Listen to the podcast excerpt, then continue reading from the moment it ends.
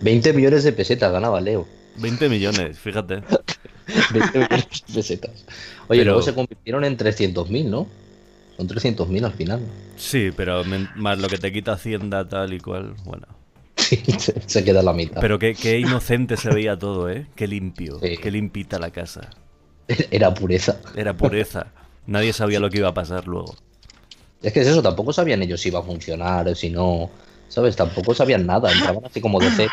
eh, vamos a la aventura, no saben ni de qué va.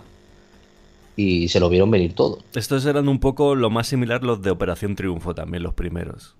Sí, sí, sí. que también entraban a un programa que nunca se había hecho, que era nuevo y no sabían lo que iba a pasar, si iba a ser un fracaso, si iba... Desde luego lo que no se esperaban es que fuese a tener tanta audiencia.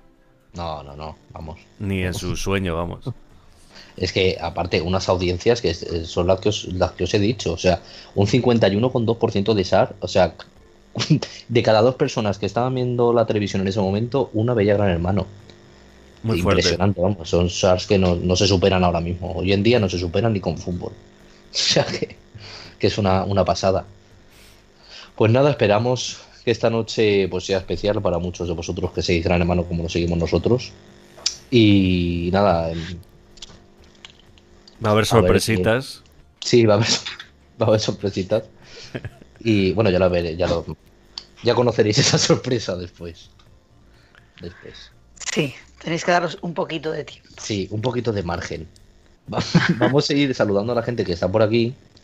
¿eh? Que están Mexi, eh, a ver, eh, San Astur, Ana María, eh, Miguel Conca, Locura. A lo mejor repito algún nombre, ¿vale? Pero perdonadme. A ver, Isa está por aquí también. La Rose. A ver, a ver, a ver. Ana María GH. A ver. Estoy buscando, ¿eh? A ver, no, baby. Curioso distante también, a ver, no baby. Bueno, a todos buenas noches y bienvenidos. No y a la gente que olvidéis- nos esté- No olvidéis darle al botoncito de unirse, al corazoncito ahí, clic, clic. Sí, hay un corazoncito además. O sea que, que lo veréis, darle a unirse. ¿Sabes? Unirse, Me- ¿lo queréis? a mí perdón, Sí, sí. perdonadme chicos, es que mm, estaba haciendo una cosa y como que, me, como que me acaba de... Sí, sí. No pasa nada. Bueno, pues iremos poniendo también vídeos, ¿no? Para que la gente se acuerde de estas, de estas cosas, para celebrar el, el 20 aniversario que se cumplió ayer. Claro. Bueno, te has seguido aquí a ver No Baby. Ese GIF es para ti. Con mucho cariño. Ese, ese GIF tan bonito te lo dedicamos. Te lo dedicamos, sí. Está Matojita también. Matoja. Buenas noches. A ver, es que me acaba de salir tu comentario, Matojita.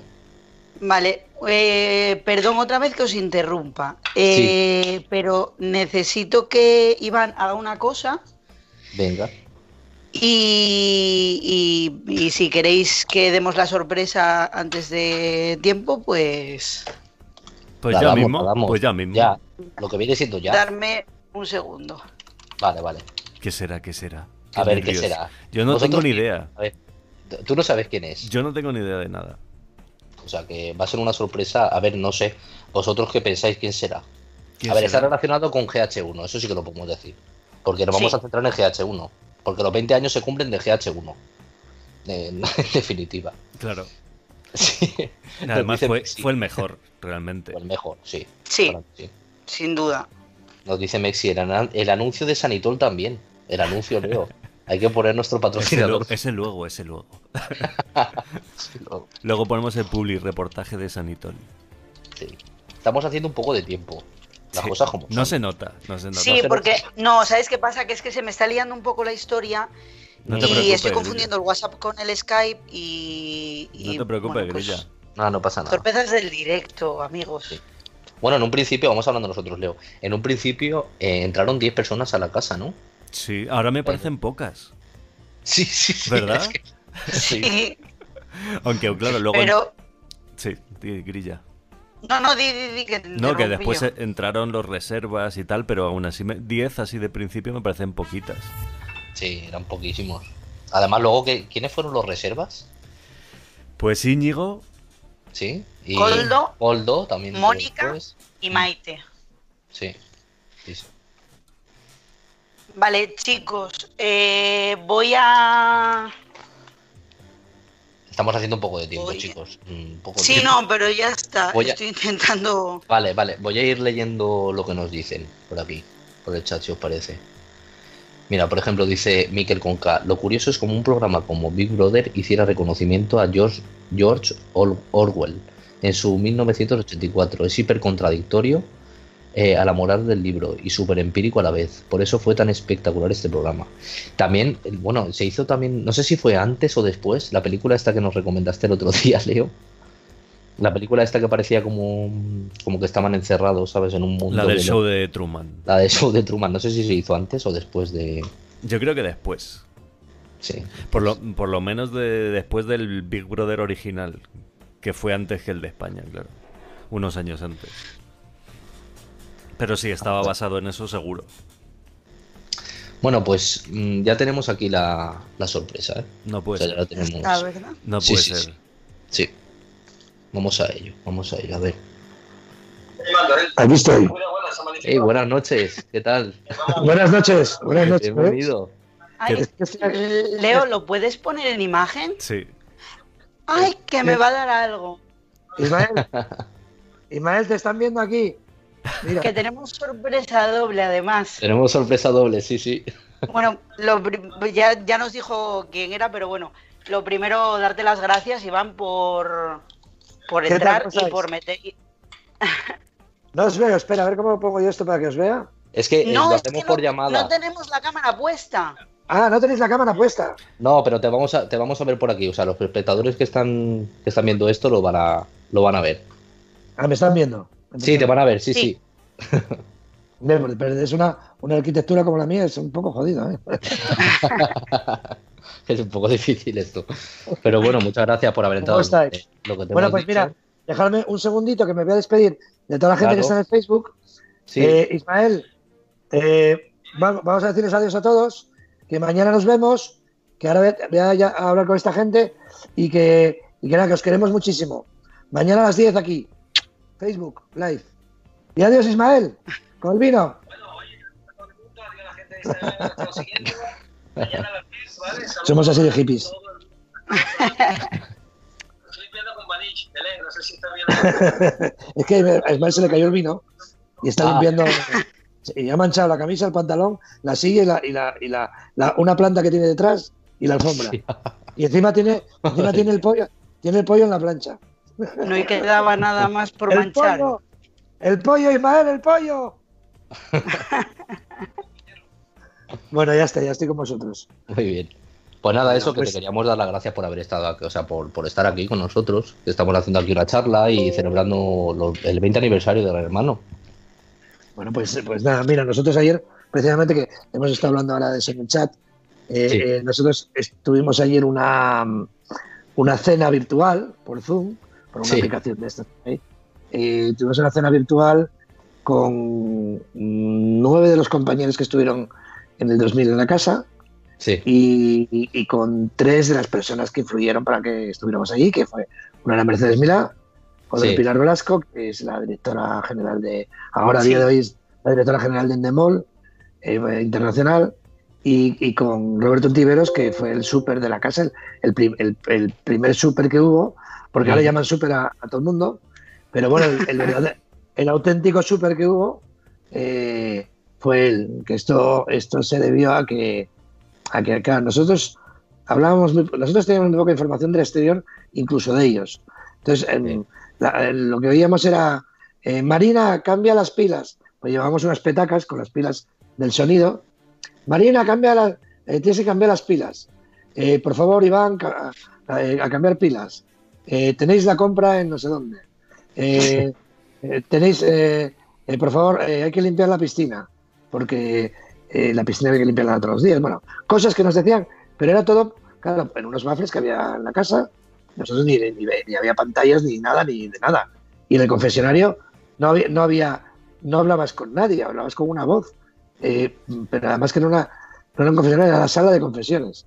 Bueno, y el tema es que, claro, como nos hablaban baffles, entonces Ismael un día, no sé cómo dijo, dice, esto parece el súper. Y súper, súper, súper. Y quedó el súper. Sí, claro, porque viene... Yo te iba a preguntar que cómo había, cómo había salido lo, de, lo del súper. Claro, salió así porque Ismael se lo... Pues era lo mismo que cuando dice, por favor, Conchi, pasa la caja.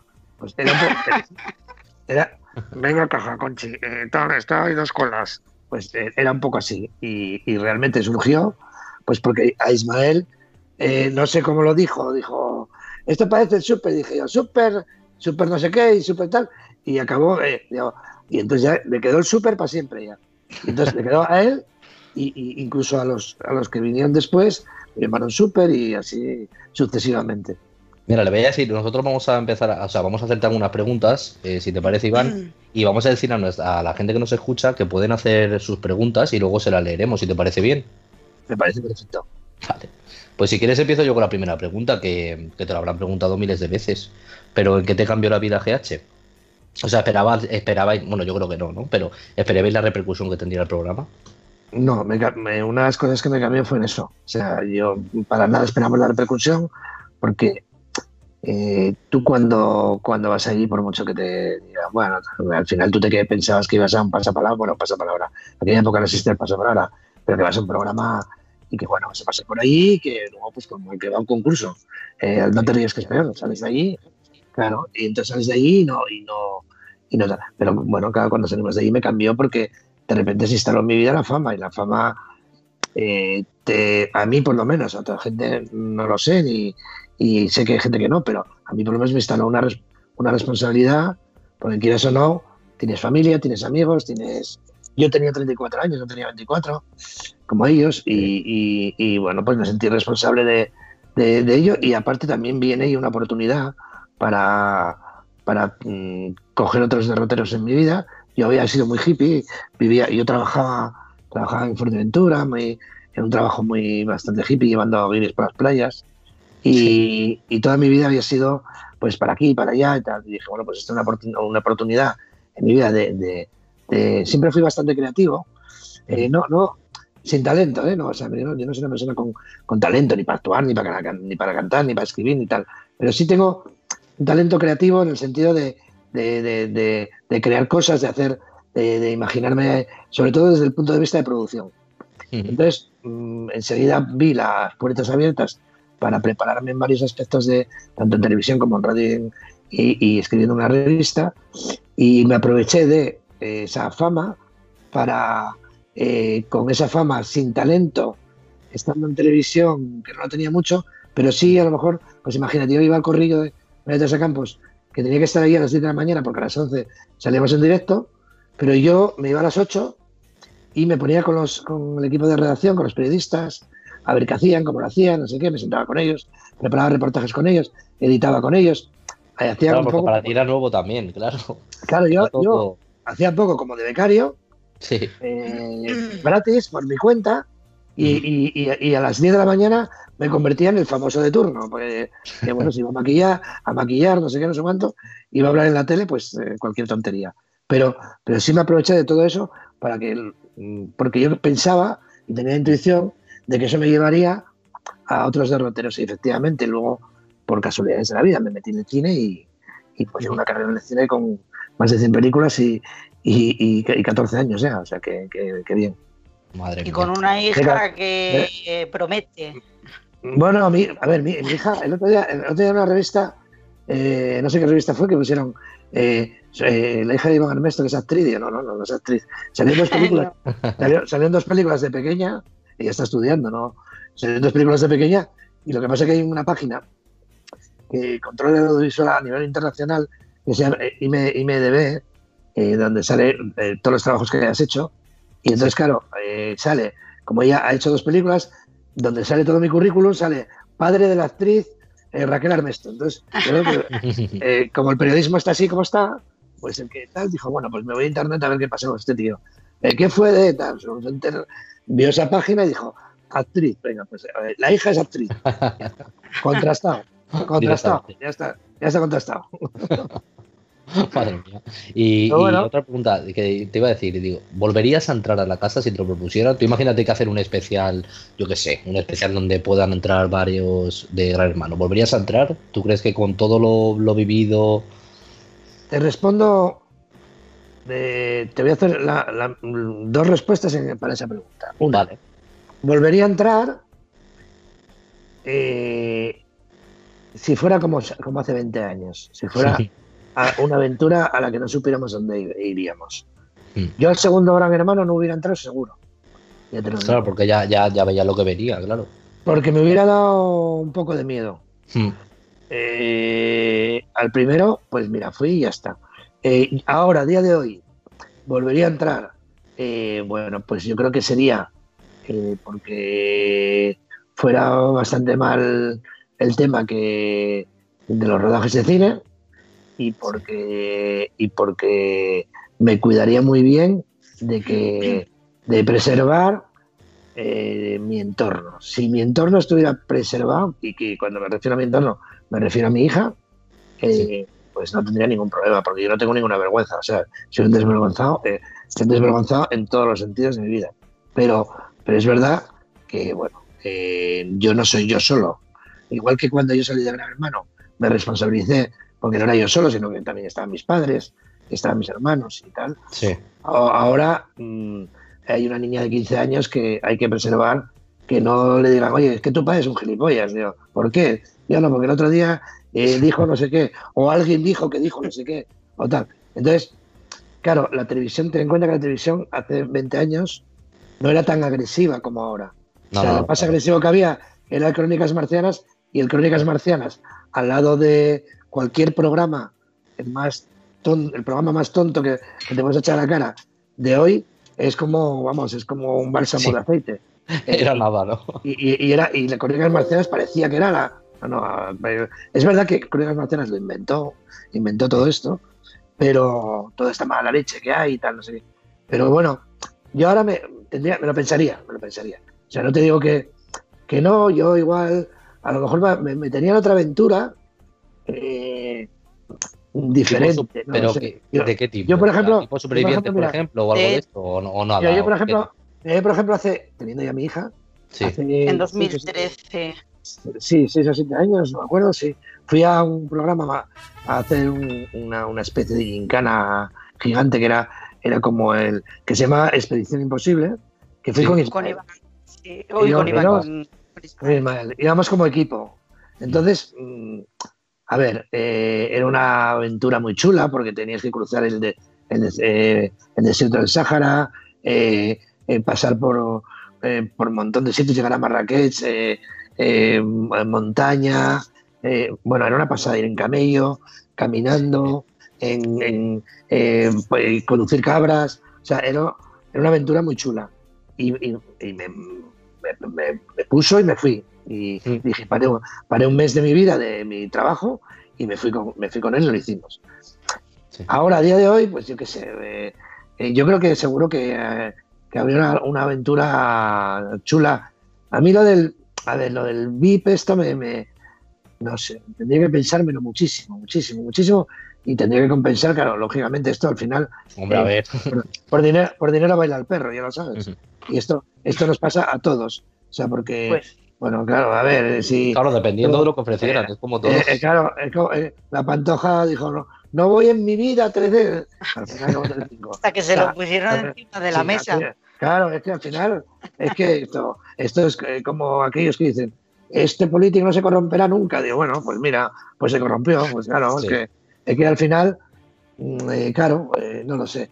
yo, yo creo, yo, a ver, yo no es por nada, ¿eh? porque, porque a mí me, bueno, yo consumo lo que consumo, que que me gusta el cine, me gusta eh, otro tipo de cosas, pero alguna vez eh, no te digo que no he hecho un vistazo al Gran Hermano VIP y tal y cual, y lo veo.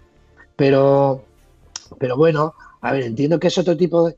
A ver, no tiene nada que ver el Gran Hermano en donde yo estuve, porque cuando yo estuve, como antes os decía, no teníamos... Mm, Erais vírgenes. No, es ibais a ciegas. No, y lo diferente, hay otra cosa también que es diferente, porque yo creo que, que en, además tenemos más ventaja que los que van ahora. Ahora es mucho más difícil ir a, ir a Gran Hermano como concursante que como fuimos nosotros. Nosotros es verdad que fuimos unos, eh, unos valientes, dicen eh, Mercedes, y, ella nos lo repetía en privado, que éramos unos valientes. Y yo creo más, Ania tiene otra, otra, otra palabra que yo creo que, es más acertada la de Ania, que es que, somos unos arriesgados, ¿sabes? Una, tiramos para adelante que nos da igual. O sea, en general, ¿eh? el grupo. Sí, sí, Pero, pero ahora, ahora sí que son mucho más valientes, porque a ver, ahora sí tienes claro que si vas, te pueden destrozar la vida, la tuya y la de tu familia. Eso es O verdad. sea, ¿eh? eh, eh, eh, o sea, te la pueden Como destrozar. les dé por uno, Sí, sí, te la pueden destrozar en el sentido de que eh, pueden, pueden, tu honor te lo pueden dejar por los suelos. O sea, eh, fácilmente. Y aparte, en Gran Hermano y en cualquier otro reality es fácil porque hay que tener en cuenta que, que son 24 horas y que cualquier persona en 24 horas, si sacas los, el minuto justo donde metiste la pata, y todos la metemos, te, te hacen, te hacen malo.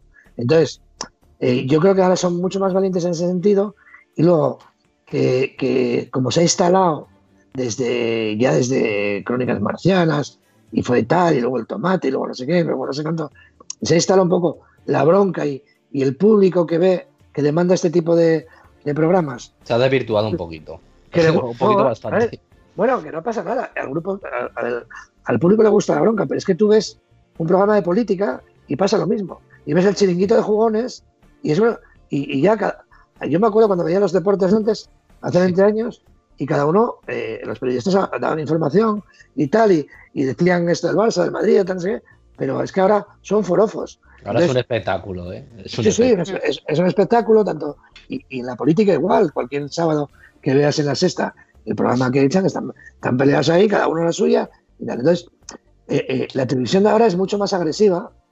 Y yo no sé si nosotros, nuestro perfil, eh, encajaría. No lo sé, porque yo creo que en ciertas cosas no me metería. Mm, O sea, en ciertas discusiones creo que no entraría. Eh, y entonces, cuando tú no entras, mm, eh, porque si te fijas, en- aquí quien entra a top, a saco, es que se lleva el gato al agua. Y si tú no entras, parece que, ¿sabes esto de... si Sí, el no mueble. el que, no, el- o el que no contesta otorga. Sí, sí, ¿Sabes? sí, sí, también. Y entonces está, se ha instalado una serie de mentiras en- en- en- respecto a, la, a cómo somos los seres humanos y no es mentira. O sea, que hay gente que no, no le gusta discutir. A mí nunca me ha gustado discutir. Entonces, Sí, que ahora, es- ahora también es discutir un poco por discutir, ¿eh? Eh, hay gente que ya entra- crear, claro, crear la trama. yo recuerdo que con Ania, con Ania tenía, eh, tu- tuvimos algún enfrentamiento, pero joder, y es que no sé, he visto alguno y era con total, con total educación, era como, y, me- y es verdad que, que ella fue la primera víctima de España y yo era su hater. Y yo siempre, siempre, siempre se lo digo, hoy, hoy hizo un chat, eh, porque además somos amigos y yo la- la- te lo juro que la quiero, pero como una hermana de verdad, y la quiero muchísimo. Pero yo soy su hater, yo siempre, siempre se lo digo yo, yo soy tu hater y Ismael es tu cruz. Ella dice, eh, siempre, siempre dice que está enamorada, que, estuvo, que estaba enamorada en aquella época de Ismael, que no se le notó y tal. Y entonces yo digo, yo soy tu hater de ella. y- sí, y- Ismael, tu, Ismael tu cruz, como se dice ahora. Y entonces, entonces eh, hoy estaba haciendo un directo en Instagram y, y entonces está diciendo, no, porque allí y tal, nos cuidamos mucho y tal. Y, le- y le puse eh, un mensaje, le digo yo, digo, anda, Ania, que te, te- que te depilabas menos que, que en la película de Gorilas en la Niebla. De Gorilas en la Niebla. Y cuando ya salió del directo, se fue al grupo, es un cabrón, porque no se queda. Pero, claro, es que sabemos pero- que tenéis pero- también, también tenéis grupos, o sea, o sea seguís manteniendo Sí. contacto, ¿no? Eh, Sí, tenemos un grupo donde estamos unas 10 personas, ujú, 10, eh, 11 personas. 11 Estamos, personas. Porque ¿cuántos concursantes, ¿cuántos concursantes fuisteis al final? Porque empezasteis 10, que eso sí que lo hemos 10. visto, hemos puesto un vídeo para, para Y luego otras cuatro, me parece. Se fueron, ¿verdad? se fueron cuatro por diferentes motivos, Sí, unos dos por amor sí, y, y uno por motivo personal, un fallecimiento, sí. y por otro motivo personal, que fue muy desagradable también. Y, y entra- y entonces entraron cuatro, entraron cuatro más. sí. Y, y bueno, pues la verdad es que los cuatro que entraron también estuvieron bastante tiempo, pues eh, fue rápido eso, entraron y estuvieron como un mes casi todos. Y, y la verdad es que estamos muchos en el grupo, menos tres, hay tres que no están, que yo creo que, bueno, puedo decir porque es, muy conocido, que son Nacho Vanessa y María José Galera. Eh, Sí. Son los cuatro. Y, y, o sea, los tres que no están, los demás estamos todos. Eh, que bueno, bien, bien, bien. Tenemos contacto y nos llevamos. Y en, en- más o menos nos llevamos todos muy bien, ponemos chistes. Yo últimamente les estoy mandando, porque tengo, eh, puedo acceder a muchos vídeos, les estoy Sí. mandando vídeos de, de, de la primer, de Gran Hermano, de aquí, de allá, con chistes, con tal. Y bueno, se lo, se lo están pasando bien estos días. Pues invitamos también a, Ismael. Yo le dije que si quería participar y tal, pero yo creo que estaba un poco liado y. Bueno, Ismael, mira, ahora mismo estaba, mira, entró con. Normalmente entramos de 10 a 11 todos los días él y yo. Entró a las 11, a las 11 y cuarto, eh, porque Ismael tiene dos niños pequeños, muy pequeños. Sí. ¿Vale? Entonces, claro, eh, tiene mil compromisos todos los días, que sobre todo estos días, de mil cosas y aparte, pues, pues su mujer dice, oye, perdona, macho, que tiene que hacer cosas. Y estaba haciendo un pollo que tenía ahí, que se le iba a caducar, y, y, ah, se le, encima se le ha caído el vino. O sea, y, o sea, entre las 10 y cuarto salimos a las 11 porque yo tenía esto y, corriendo. O sea que, bueno, pero seguro que en cualquier día se atiende. ¿eh? sí, sí, sí, era por, era por eso, por celebrar un poco el. A ver, celebrar entre comillas porque estamos cada uno en casa. Bueno, mira, pero bueno. el otro día como el otro día dijimos en la cena, eh, a ver, eh, se han cumplido 20 años de Gran Hermano mm, el, jueves 23, se, han cumplido 20 años de la, del primer día. Del primer día. Sí. Nos, nos quedan 90 días. Sí, es verdad, sí, es verdad. Hasta, que, hasta que toquen las gaitas y salga yo. Eso te iba a comentar. Yo lo digo siempre, no me cansaré de decirlo en la vida. A ver, la tierra tira o sea, yo lo reconozco, me tira. Pero yo para mí, la salida más bonita de la historia de Gran Hermano, ni ganadores, ni expulsados, ni nada de nada. O sea, la salida más bonita fue la tuya con los gaiteros haciéndote el pasillo. O sea, yo la veo y se me ponen los pelos mm, como escarpias. me parece increíble. No, no, te digo que no hace falta ser asturiana porque yo, eh, pues, bueno, pues en aquella época, después de salida de Gran Hermano, recorrí muchos sitios de España y por mi trabajo en el cine y tal, recorro toda España porque rodamos en todos sitios. Y hago castings en, he hecho casting en Algeciras, en Mallorca, en Valencia, en Benidorm, en Canarias, en Marruecos, en, que también se ve Telecinco, en, en, Extremadura, en Galicia. He ido a, el País Vasco, en toda, España, Cataluña. Y, y, es una cosa que me suelen decir mucho, gente de todos los sitios. Es que tu salida fue, y es verdad, a ver, eh, mi salida, yo, yo me di cuenta, me di cuenta de que, de que el momento que teníamos nosotros eh, sobre, con la salida de mis compañeros, cuando yo vi salir mis compañeros, me iba saliendo uno tras otro y tal, veía que, digo, coño, esto, esto, eh, y eso dije Ismael, digo, mira, cuando salgamos hay que ir despacio, porque ese es nuestro momento único. Ese momento es para nosotros. Yo no contaba con los gaiteros y la productora tampoco contaba con los gaiteros. y, eso es especial, porque yo no contaba con los gaiteros, pues es normal, pues yo era un concursante que estaba dentro de la casa. Es que la productora, ese día por la mañana, se presentaron allí la Asociación de Gaiteros de Cudillero. Y dijeron, oye, queremos tocar, eh, llegaron a un autocar allí por la mañana. Queremos tocar en la salida de, de Iván. No, no, imposible, tal, no sé qué. Entonces, insistieron, insistieron, y alguien que se le iluminó la cabeza, que fue uno de los productores, creo, o no sé si fue el mismo propio Roberto Antiveros, dijo, oye, vamos a hacer una prueba.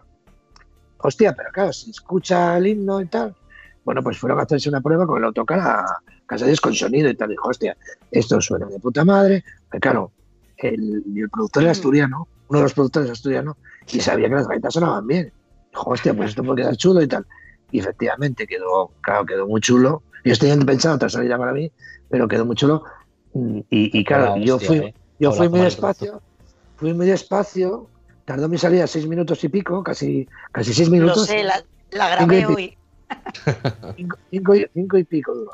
Y, tocaron dos veces el himno de Asturias. Y todavía, al final, cuando ya me, antes de irme a coger el coche, y me iba abrazando a toda la gente que tenía el pelo teñido de rubio y tal y cual, pues todavía ahí tuvieron que hacer otro, otro remember con otra, con otra canción asturiana. O sea que, que, la verdad es que fue, a ver, entre una cosa y la otra, pues fue una, una salida. A ver, para mí fue la Champions. ese día, ese día, ese día gané la Champions. Fue mi momento y lo aproveché. Pero es verdad que yo lo había pensado. Yo sabía que iba a salir despacio. De hecho, claro, quien, quien haya sido muy seguidor y, y tal, la, última salida antes de salir yo fue la de Coldo, dos días antes o tres. Y, y, se, me oye a mí, que lo vi el otro día porque se lo pasé a Coldo, eh, diciendo a Coldo, vete despacio, vete despacio, para que disfrutara de su momento.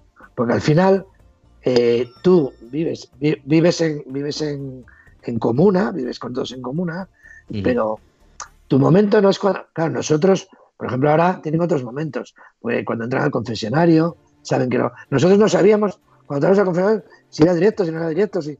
No, no, sabíais nada de eso. no, nosotros no nos enterábamos de nada. Entonces, ahora sí, ahora tienen otros momentos para ellos que son pues, cuando hablan con el presentador, eh, que, que pues, a lo mejor les, eh, les hace juicio de valores, no sé, bueno, pues estas cosas. Pero nosotros esto no lo teníamos. Entonces, yo entendía que en mi momento era cuando saliera. De hecho, hay una historia que es cierta, que es que si, si, si la tercera hubiera quedado Ania, sí. hubiera sido un, lío muy gordo, porque nosotros ya habíamos dicho que íbamos a salir los dos juntos. Y yo creo que ellos, ellos, ellos tenían mucho miedo a esto. Entonces, ¿sabes? Claro, vería lo que se, se les venía, ¿no? Claro, era complicado porque nosotros dijimos que si eh, que no iba a ganar ninguno de los dos y tal. Pero, pero bueno, yo me alegré de que fuera así. ¿eh? La verdad es que, eh, mira, fue todo muy bien, fue, fue estupendo. Ganó quien tenía, quien yo creía, quien yo creía ahí dentro que tenía que ganar. Y, para mí, para mí que, que alguien quedara en medio, pues era lo normal, porque, porque el otro día me preguntaban también, dice, oye, pero, pero tú que digo, a ver si es normal.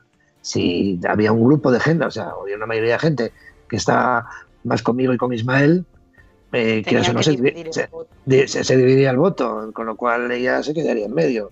Entonces es normal, es normal que, fuera así. Y otra pregunta que te quería hacer, eh, Iván, que la última edición de GH, la de GH Revolution, pues no tuvo mucha audiencia, la verdad. Entonces, ¿qué crees tú que, es lo que le falta al programa para enganchar al espectador? Porque, a ver, sabemos que ya se ha roto como la cuarta pared un poco, ¿sabes? Que, ya tienen mucha información de fuera. ¿Crees tú que es por eso que no, no lograron enganchar a la gente o yo creo que tienen que dar una. A ver, yo, yo, a ver, yo no tengo ni idea de televisión, no soy un, gurú de estos que hay en, las televisiones y que saben realmente lo que le gusta a la gente, lo que no. Es muy difícil, entiendo que es un trabajo muy difícil. Yo tengo mi opinión como todo el mundo, ¿eh? Sí, claro. Mi opinión, mi opinión es que eh, yo creo que la gente está bastante harta de, de que. O sea, ¿sabes qué pasa? que, que para hacer lo mismo que el VIP, no hace falta que hagan el de Anónimos. ¿Por qué? Porque en el VIP, eh, en lo que hacen en el VIP, eh, eh, es como que cada dos días están dando información, hablan con ellos, les den chats, les den Twitter, les den... Y claro, no acabas de ser tú mismo. Entonces, los VIP juegan mejor con esto que no son VIP, muchos no son ni VIP, ni son el novio de la novia, del primo. Está, de más, está más acostumbrado a, Pero bueno, Están, son gente que le gusta más la televisión, que están más atentos, que tal, que sabe que tiene representante, que tal, y que les dice esto, lo otro. Y la gente anónima, claro, eh, buscan perfiles más como éramos nosotros. Entonces, claro, de repente hay gente que, se, que no, no acaba de ser natural porque eh, te están haciendo saltar la alarma cada dos días. No, no te dejan pensar. No te dejan pensar. Entonces, yo creo que lo que le gusta al público de Gran Hermano, al que le gusta los anónimos, es que la gente exprese su naturalidad allí y que, que la saque. Eh, para eso hacen un casting muy bueno. Y hay gente, pues como por ejemplo, a ver, te puede gustar más o menos, pero a mí me parecía que Vea la Legionaria era muy divertida. Eh, con, lo bueno y con, lo bueno y con lo malo. O la, o la chiquita aquella que tenía condroplasia. Eh, eh, no me acuerdo, como Chiqui, Chiqui. Ah, Chiqui. era súper era, era, divertida. O, o, las movidas del Pepe, aquel, pues no sé, eh, el Cabrero, el Fran, el Cabrero, el, el otro, el, el Pedro. Pero la gente, mucho más natural. Claro, pero porque, porque no, les, no, les, no les influían tanto, no mm. les metían tanto el, el dedo en la llaga. Y claro, si tú no estás preparado para, para lidiar con gente como, eh, como Jorge Javier Vázquez, con todos mis respetos. Si estás preparado para lidiar con él y encima ves que se está... Eh, porque Jorge Javier Vázquez es una persona que yo creo que no lo hace... Yo no, de verdad que me, he fijado bastante más en él de lo que me había fijado. Y yo creo que no lo hace con mala leche. Yo creo que es que, es que él es así, eres puñetero. Pero yo también lo soy. De hecho, Entonces, claro, a veces en algunas cosas me reconozco. Yo, yo lo soy, por ejemplo, con mis amigos. Soy bastante puñetero. El que es calvo, digo que es calvo. Porque a mí, como siempre me han llamado enano, pues a, Aquí en Expedición Imposible te llamaron calvo. Mm, mentira, en Expedición Imposible no. En Gran Hermano 14, un chico que se llamaba Iván, que era. Mm, pues no sé si trabajaba musicales o algo así.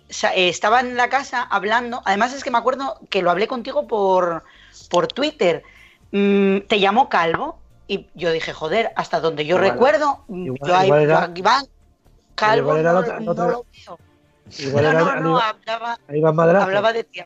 No, hablaba de ti, hablaba de ti. que además me contestaste y me mandaste una foto tuya sacada. Y me dijiste, pues yo me veo pelo.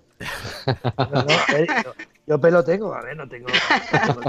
No tenía, pero de hecho tengo el pelo que parece que metí los, los dedos en el enchufe. Pero.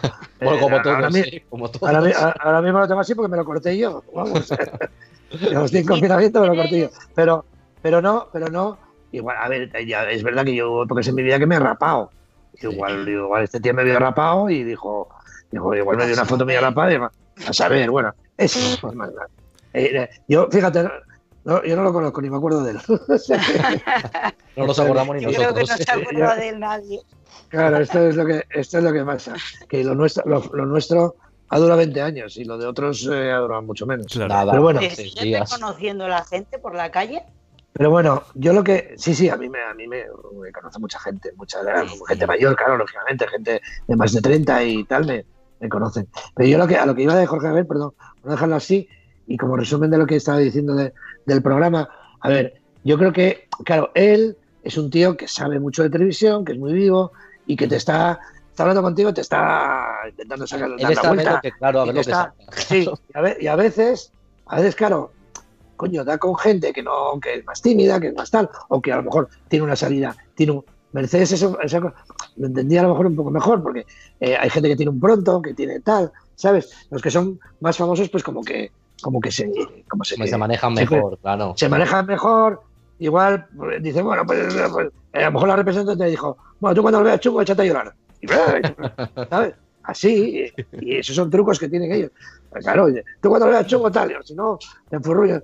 Pero claro, el que es una persona normal, que es un anónimo, pues no tiene esos recursos. Y entonces, yo creo que, claro, desde mi punto de vista, sin tener ni puta idea, yo creo que deberían de, a ver, igual no tanto como nosotros, que era, no teníamos ninguna relación con ellos, solamente que eh, a lo mejor tú llegabas a la sala de confesiones, confesiones que se llamaba, llegábamos, nos sentábamos y dice, ¿qué nos quieres contar? Y, yo, bueno, pues sí, no tengo mucho para contaros describe tu día. Y ya está, y no te decían más. Y no te decían más. Y, nada, y luego era lo que se veía por arriba, y Mercedes, cuando entraba, simplemente entraba para decir, hola chicos, hoy os voy a dar las nominaciones, que tal, tal, tal, estáis todos nominados, venga, pa. Eh, hola chicos, hoy es el día de expulsiones, la persona expulsada es tal, y no hablamos más con ella. Es que debería ser así, Iván, yo, creo yo creo, ¿eh? Yo creo que debería ser así porque es que al final... Eh, acabas, acabas rompiendo la magia de Gran Hermano, que es el aislamiento, es el que se relaciona con ellos, el no meter el dedo, el dedito ahí para que ellos salten. Sí, Yo creo que eso es lo que quiere la gente. ¿eh? Esto, esto es verdad, ¿eh? esto es verdad.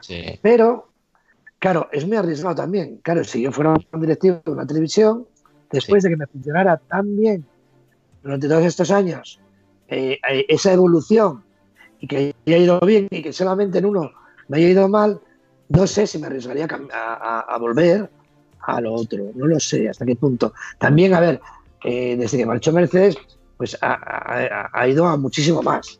entonces, Mercedes no entraba con esa seguridad en la casa. Como Mercedes podía hacer entrevistas duras cuando salíais, pero cuando, cuando salíais, no, dentro, no dentro. no, podía a lo mejor echar alguna bronca o si fumaban. Eh, fue hablando un poco más con el tiempo y a, y a lo mejor se la veía por vídeo y tal. Pero, pero no, no, a ver, no, no se meten tanto en, juzgar, o sea, porque el presentador yo creo que no, no debe de, ponerse en ningún lado, tiene que ser un moderador. Otra cosa son los colaboradores, tal, no sé qué, pero debemos moderar y no, no puede ponerse del lado de nadie. Otra cosa es cuando hace la entrevista final, que ya la gente votó y ha hecho su persona a casa, y, bueno, pues oye, si, si te has pasado, pues el, presentador te va a hacer una entrevista dura, como es normal. Sí, sí, sí, lógico, claro.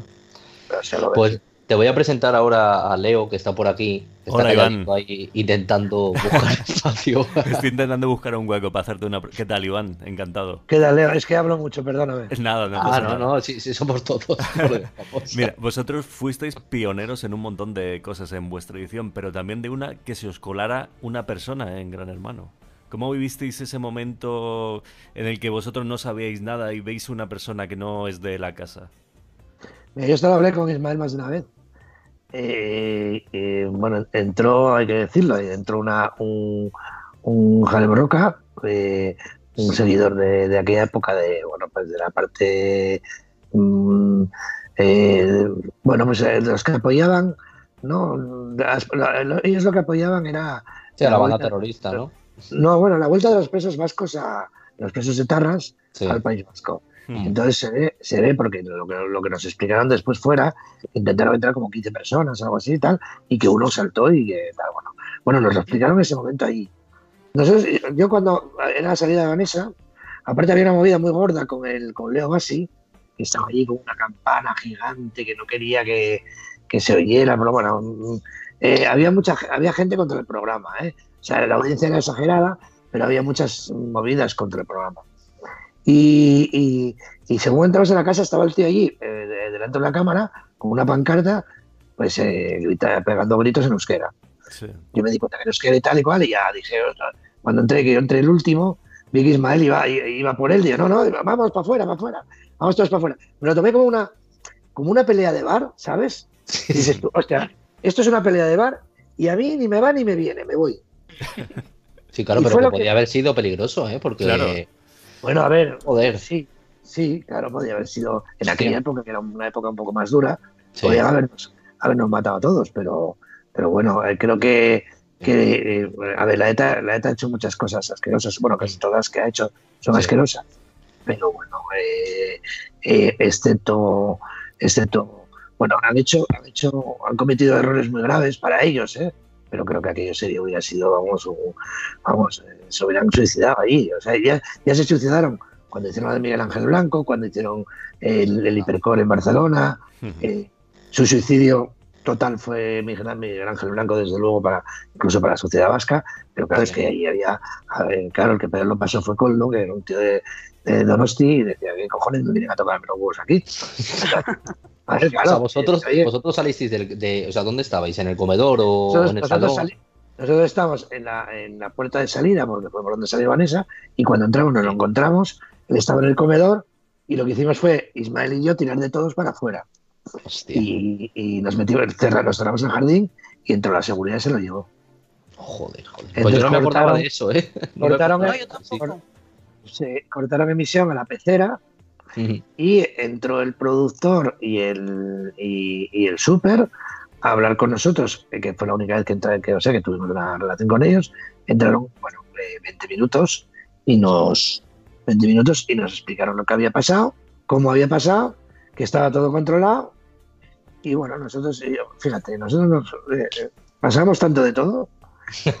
estamos, estamos tan bien allí que me acuerdo que había sido una semana que nosotros solo aprendimos dos pruebas. Una fue una que era de unas puertas, que había que, cada vez que salías de una habitación entrabas, tenías que abrir y cerrar cinco veces, que era un coñazo, y la perdimos. Y luego una de un loro, ¿vale? Y entonces fue justo después de la de las puertas, ¿vale? Entonces, eh, claro, mm, pues teníamos menos comida y teníamos menos de todo. Yo fumaba y, y entonces entraron allí y tal, y bueno, bueno, pues no os preocupéis, que eh, por favor no decir nada y tal, que obviar el tema y tal, sí, sí, nosotros lo obviamos. Eh, yo con que me digas que eh, mañana entremos en el confesionario, nos digas a todos que las familias están bien, que no están preocupadas, que por lo que han visto y tal. Sí, sí, sí, no te preocupes y tal y cual. Bueno, y otra cosa, queremos eh, dos kilos de azúcar, una, un kilo de... No, no, no, y, y no, pero te lo juro, ayer lo hablamos en la cena, ¿eh? Y, digo, y- y- el súper, ¿eh? Y digo, y Roberto, dame ese paquete de tabaco que tienes en el bolsillo de la camisa. Y, se lo quitamos. Porque lo del tabaco. ¿cómo funcionaba en vuestra edición? O sea, ¿cómo se iban...? A ver, eh, en la compra semanal Sí. compramos bien. cigarros.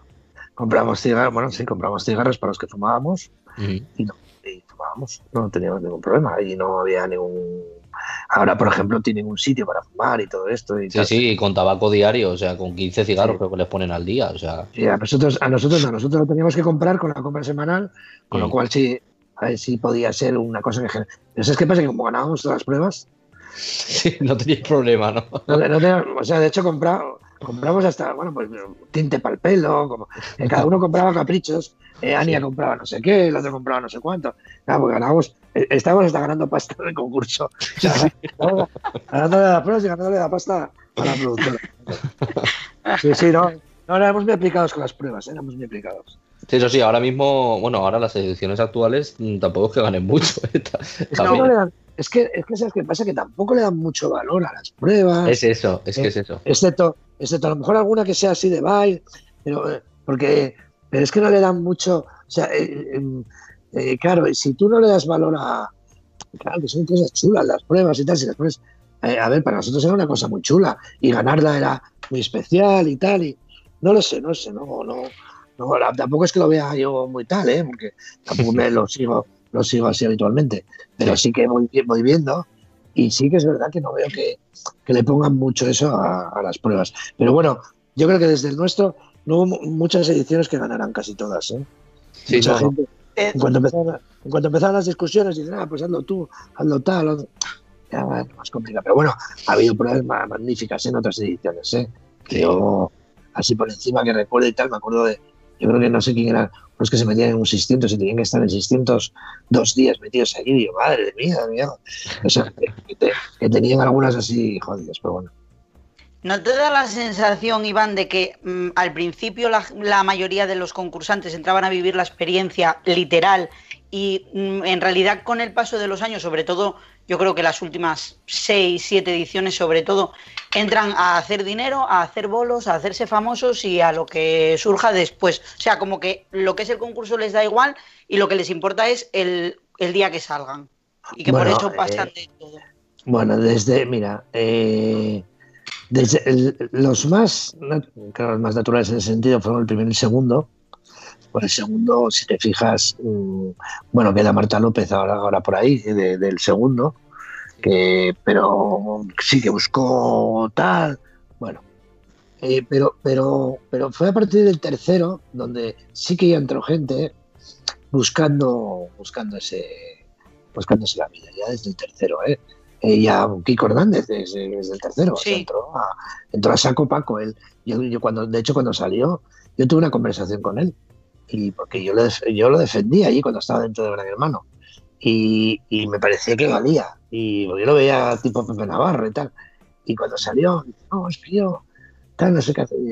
Y yo, a ver, mira, tienes dos opciones. O, o, ser normal y hacerte el bueno y de, de cabronazo y, y que tal, le tiró por ese lado, le salió bien. Y mira, eh, eh, o sea, para lo que él quería, para lo que él quería, que era trabajar en televisión y convertirse en un presentador y tal igual, y mira, él, él, para que era su sueño, pues lo logró. O sea, que, que ole por él. Eh, pero a partir del tercero, yo creo que ya fue así, a todo el mundo tal. Y, bueno, yo creo que en el, el, quinto, en el sexto, yo conocí a unos hermanos que eran gemelos, que uno fue una, una, a, la, a la a la isla de los cuernos esta. Sí.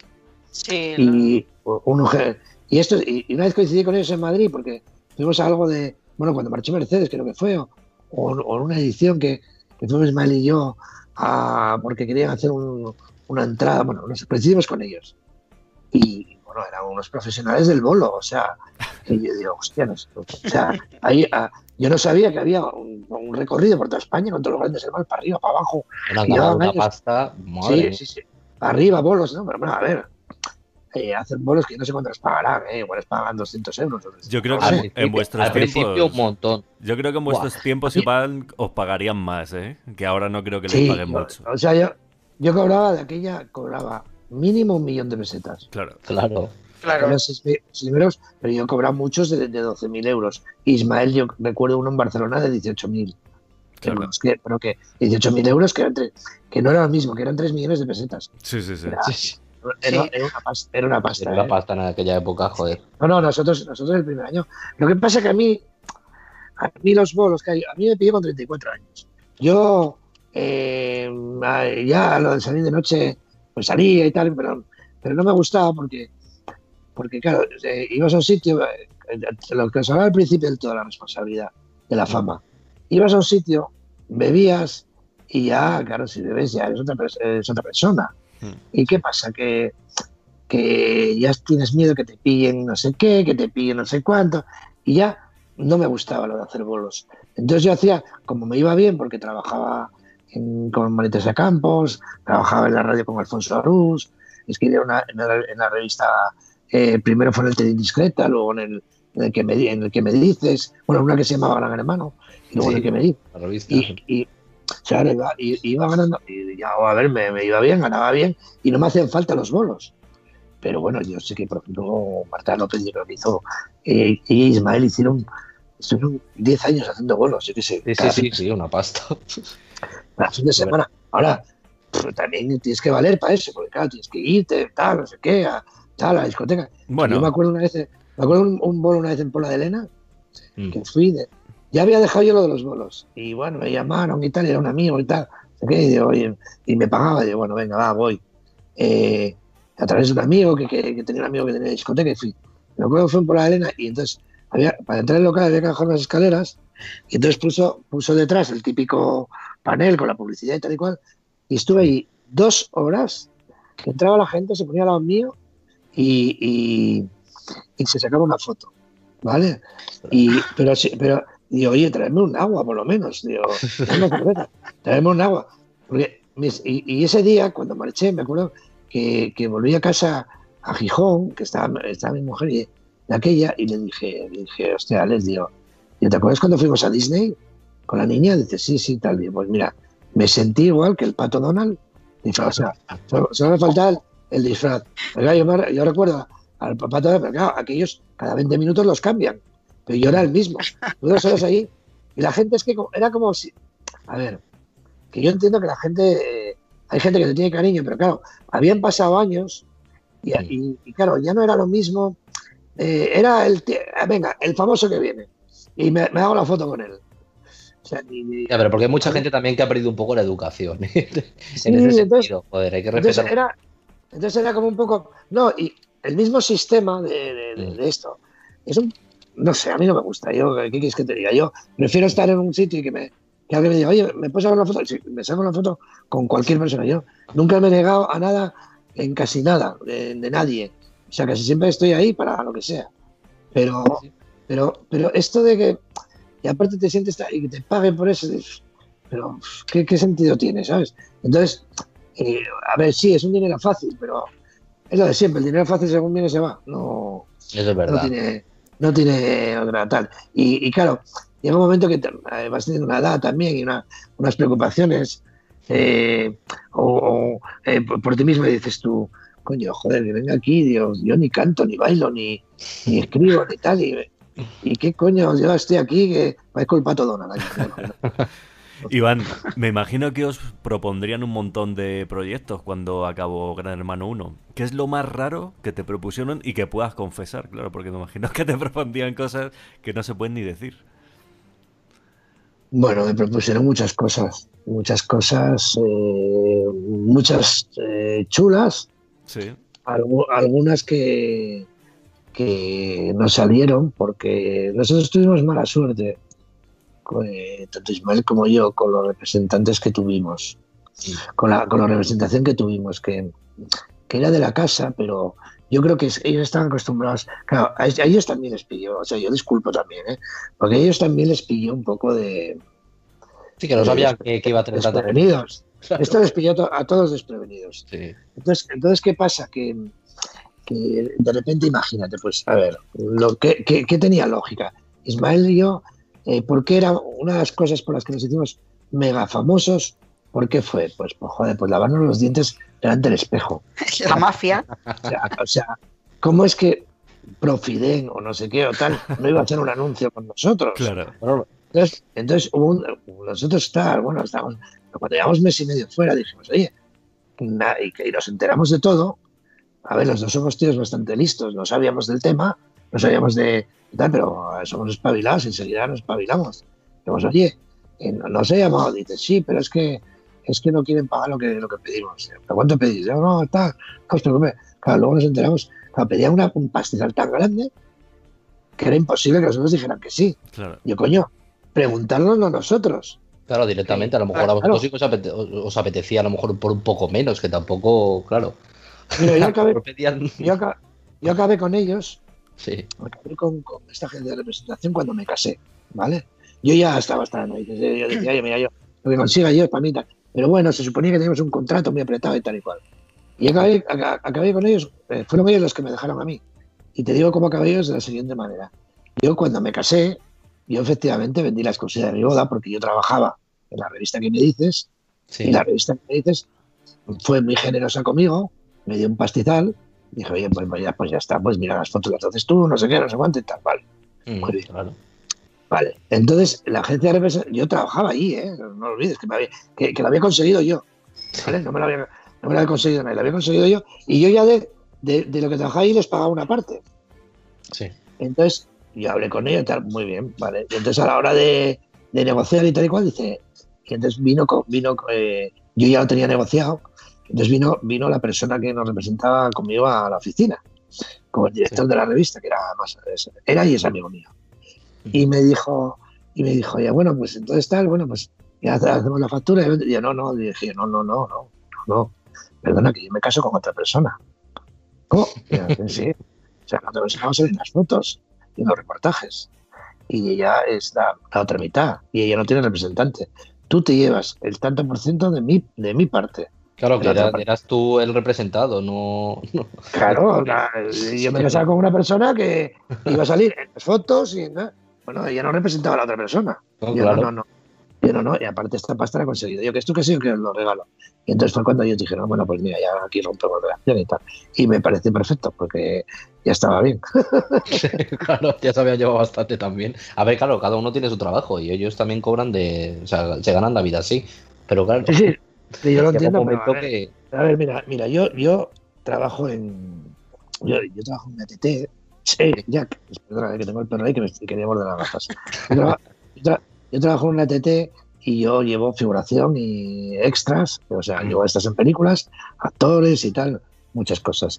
Entonces, muchos actores me dicen, oye, me gustaría que me representaras y tal. Y yo, mira, yo no represento a nadie, porque un representante tiene que ser una persona que, que esté pendiente de ti de verdad. ¿vale? Yo llevo miles, miles y yo casi contrato 20.000 personas al año. Y yo mm, no puedo estar atento a ti, ¿vale? Lo primero es eso. Lo segundo es que si yo fuera representante eh, y no te pediría exclusividad. ¿Por qué? Porque a no, a no ser que yo te, te prometiera que tú vas a vivir, tú vas a tener un mínimo de 2.000 euros al mes. Si no te consigo curro, yo, yo te los pago. Sí. Y si te lo consigo, me das el, el- el tanto por ciento que yo te pida. Pero si yo no te consigo curro, yo te doy 2.000 euros al mes. Coño, Sí. así sí, así sí es un representante. Pero tú, ¿cómo puede ser que ya a mí, me- a mí hay, porque a mí hay veces, hay veces que me viene algún chaval, me presenta un vídeo, tal, no sé qué, dice, claro, nosotros, eso es, eh, eh, eh, es, eh, nos- lo contratamos nosotros para la productora, hacemos una subcontratación y y no podemos cobrarle dos veces, no puede ser con representante. Entonces me dice, no, es que mi representante me- me- no me deja trabajar con, con otra empresa porque me- eh, tengo exclusividad con él. Digo, pero a ver, ¿cuántas veces has trabajado este mes? No, ninguna. Bueno, he ido a dos castings. Digo, y me he pasado. Dice, una vez hice una figuración con ya, entonces, ¿qué coño representante tienes tú? Digo, No, claro, ver, si yo te te estoy- trabajo Y menos con exclusividad, yo, claro. yo- yo- yo- lo primero que un representante tiene que ser alguien que te cuide y ya no te está cuidando porque tiene que tener una sensación de amistad y de cariño hacia, hacia el artista. O sea, Sí. tienes que creer en. Tiene que ser una persona que crea en ti, Mm. que te quiera, que, te, que crea en ti, que te quiera y que, y que esté convencido de que puede sacar un rédito de ti, pero, pero, eh, pero no solamente económico, sino artístico. Porque al final, el, el, el rédito que saca un representante es su caché, su caché también, eh, el caché artístico de un representante vale tanto o más que el económico. Porque Sí, verdad. si tú sabes elegir a tus representados, coño, quien representa a Penélope Cruz y quien representa a Bardem y quien representa, pues son representantes que tienen un nivel de la hostia. ¿Por qué? Porque cobran unas millonadas. ¿Pero por qué? Porque son buenos, porque lo hacen bien, porque cuidan de sus, de sus actores, porque, a ver, Sí, como debería ser realmente. Sí. Pero claro, eh, hay mucha gente que hace esa tarea de representación sin tener nivel. Entonces, ¿qué pasa? Que cogen a gente que empieza, a gente que tal, los señores. Hay mucho mamoneo ahí, pero bueno. Y una Eh, cosita estoy, que la- quería- estoy, estoy largando mucho hoy, ¿eh? ¿Qué dice? Una, una preguntilla que te queríamos hacer. Que, claro, trabajaste con María Teresa Campos. Ahora que están las Campos tan, tan de moda, ¿no? Que hay tantas historias de gente hablando, tal. ¿qué- ¿Cuál fue tu experiencia con ella? ¿Qué, qué tal? Pues mira, yo trabajé tres años con ella. Mm, El primer año intensísimo, el segundo bastante intenso y el tercero eh, pues iba dos días por semana o algo así. Porque ya fue cuando me trasladé a Gijón, eh, mi mujer acababa de tener el crío y tal, y la cría, perdón, y ya iba de Gijón dos días a la semana, tenía que compaginar, bueno, pero el primer día fue un tema. Yo, yo Teresa, le tengo, primero, muchísimo cariño, un respeto enorme. Eh, yo, el tiempo que estuve con ella me trató fenomenal, fue, eh, me enseñó muchísimo, pero además, María Teresa tenía una cosa mm, que a mí me parece muy chula de, lo- de la gente que trabaja en esto, que le daba igual que estuvieras en directo o no en directo, que si tú te equivocabas en una palabra, la decías mal, eh, te lo decía, te corregía y no se te olvidaba nunca más.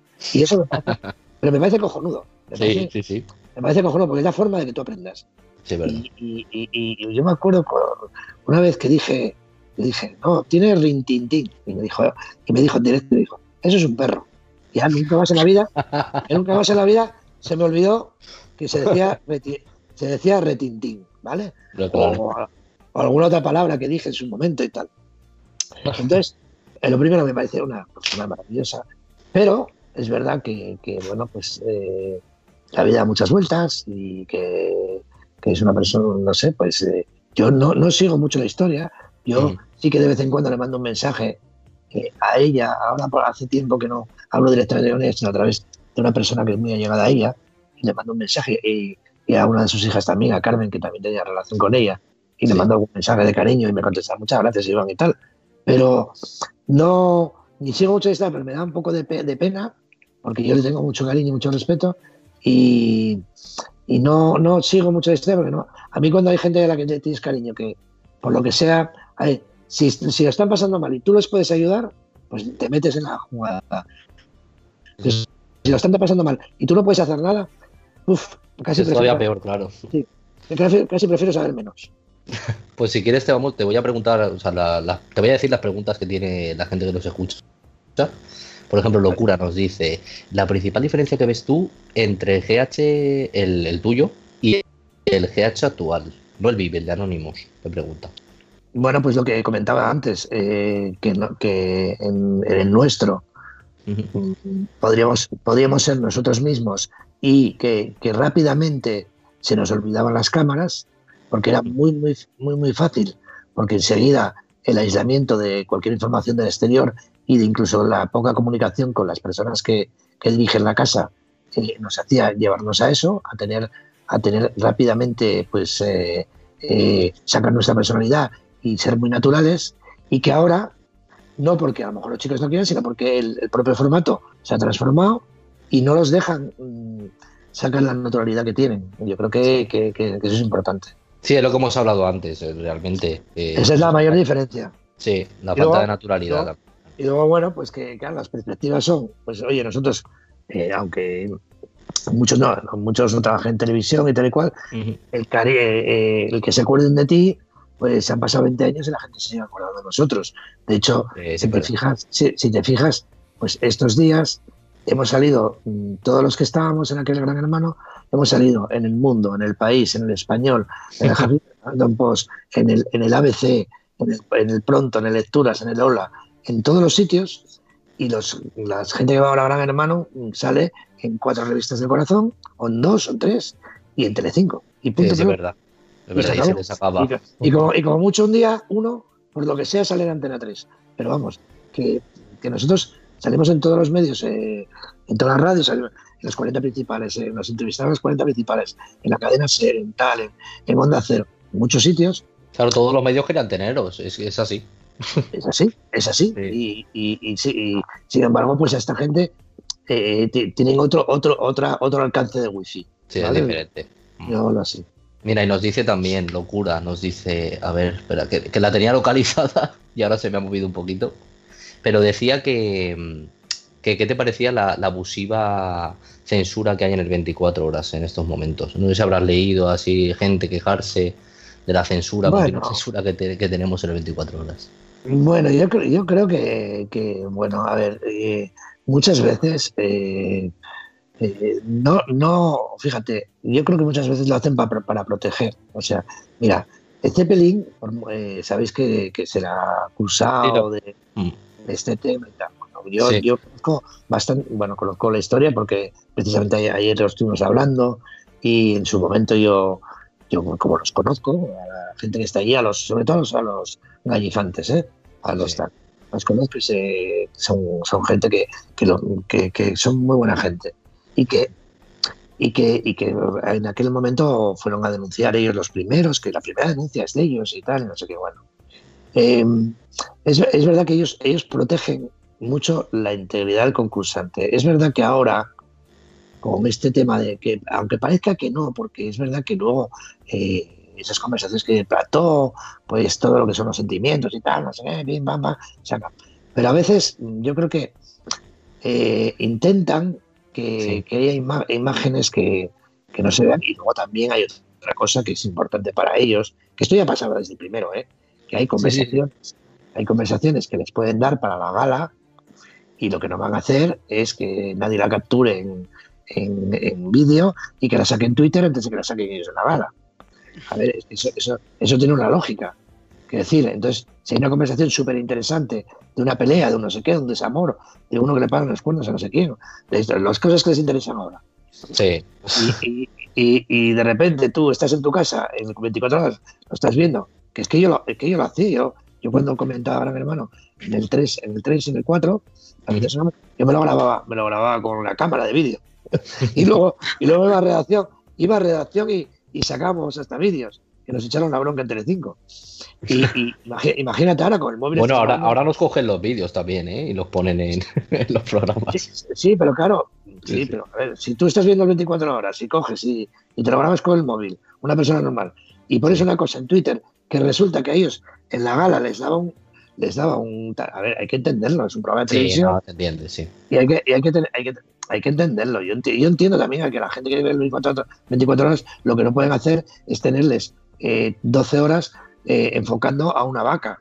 Eh, o, a, la, piscina. Una planta. Una planta, sí. No pueden tener 12 horas, porque además, yo no sé si se paga ahora, no se paga, bueno, pero como sea. Es igual, aunque no se pague, tú no puedes hacer eso. Ahora, que haya un momento de discusión, de que casi llegan a las manos, de no sé qué, y que aparten la cámara, porque a lo mejor se pueden meter en un problema ellos, o porque a lo mejor es un, es un contenido que les puede servir para realmente eh, eh, dar, las imágenes. Hay que, a ver, yo, yo no, no es que haga de abogado del diablo, pero yo, yo entiendo que eh, pueden llegar a tener razón. Quiero decir, a ver, lo veo desde el otro lado, ¿eh? Lo veo. O sea, reconocer los dos lados, es, normal que, lo puedas, Pero claro, desde el punto de vista del espectador, a veces mm, tener una planta. una hora o dos. El espectador, el espectador, como es lógico, mm. quiere todo, quiere tenerlo todo. Pero bueno, pues si lo tienes en ese momento, lo tendrás el jueves, el día de la gala, o el martes, el día no sé qué. Pero si ahora tienen más galas que. Nosotros teníamos una y el miércoles. Sí, es verdad. Y, ni nos vestíamos de gala. Igual se ha arreglado un poco más. Eh, Ania se ha arreglado un poco más y, y a lo mejor Mabel cuando vino y tal. Pero Mm, es que no, no sé. Pero ahí estabais en el sofá echando el pito mientras estaba diciendo Mercedes quién era el expulsado. Era... Sí, sí. echando el, como digo yo, el pito caliente. Estamos ahí, ¿no? Estamos ahí como Dios. Sí, sí, perfecto. ¿Y tú crees que...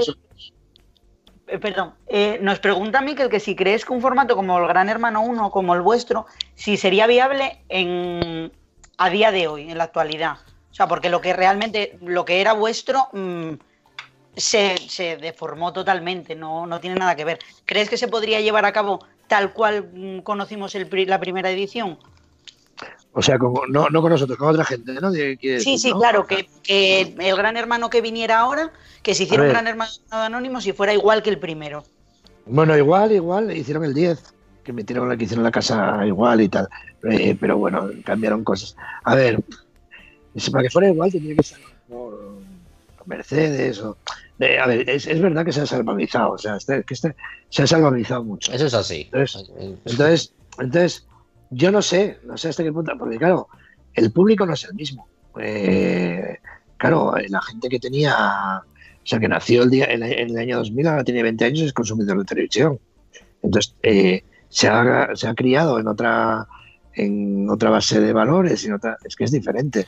Entonces, yo no sé si, si aquel tipo de, de gran hermano funcionaría, no lo sé. No, le puedo responder a Miquel porque, porque como os dije yo no, no, no, no mi, mi, o sea, mi conocimiento profesional no está en ese en ese ámbito, no lo sé, no lo sé. No, no me, no me no, no, yo no apostaría, no apostaría. Pero mira, mirando, por ejemplo, el formato de OT, de Operación Triunfo, sí que ha funcionado, por ejemplo, la primera edición que hicieron después de no sé cuántos años, que, volvió a la primera, sí que ha vuelto a funcionar así como la gente era, más natural, se comportaba... Bueno, hicieron, de hecho, hicieron un poco un gran hermano, ¿eh? O sea, sí, sí, sí. Un gran hermano con, con, grandes cantantes, porque los chavales tienen una voz maravillosa. Sí, pero hicieron, eh, cambiaron un poco el formato y lo que dice, y había muchas cosas interesantes de la casa, eh, se enamoró gente, no sé qué, todo esto. Pero, pero sí, yo creo que yo creo que podría funcionar. Habría que hacer un casting muy bueno.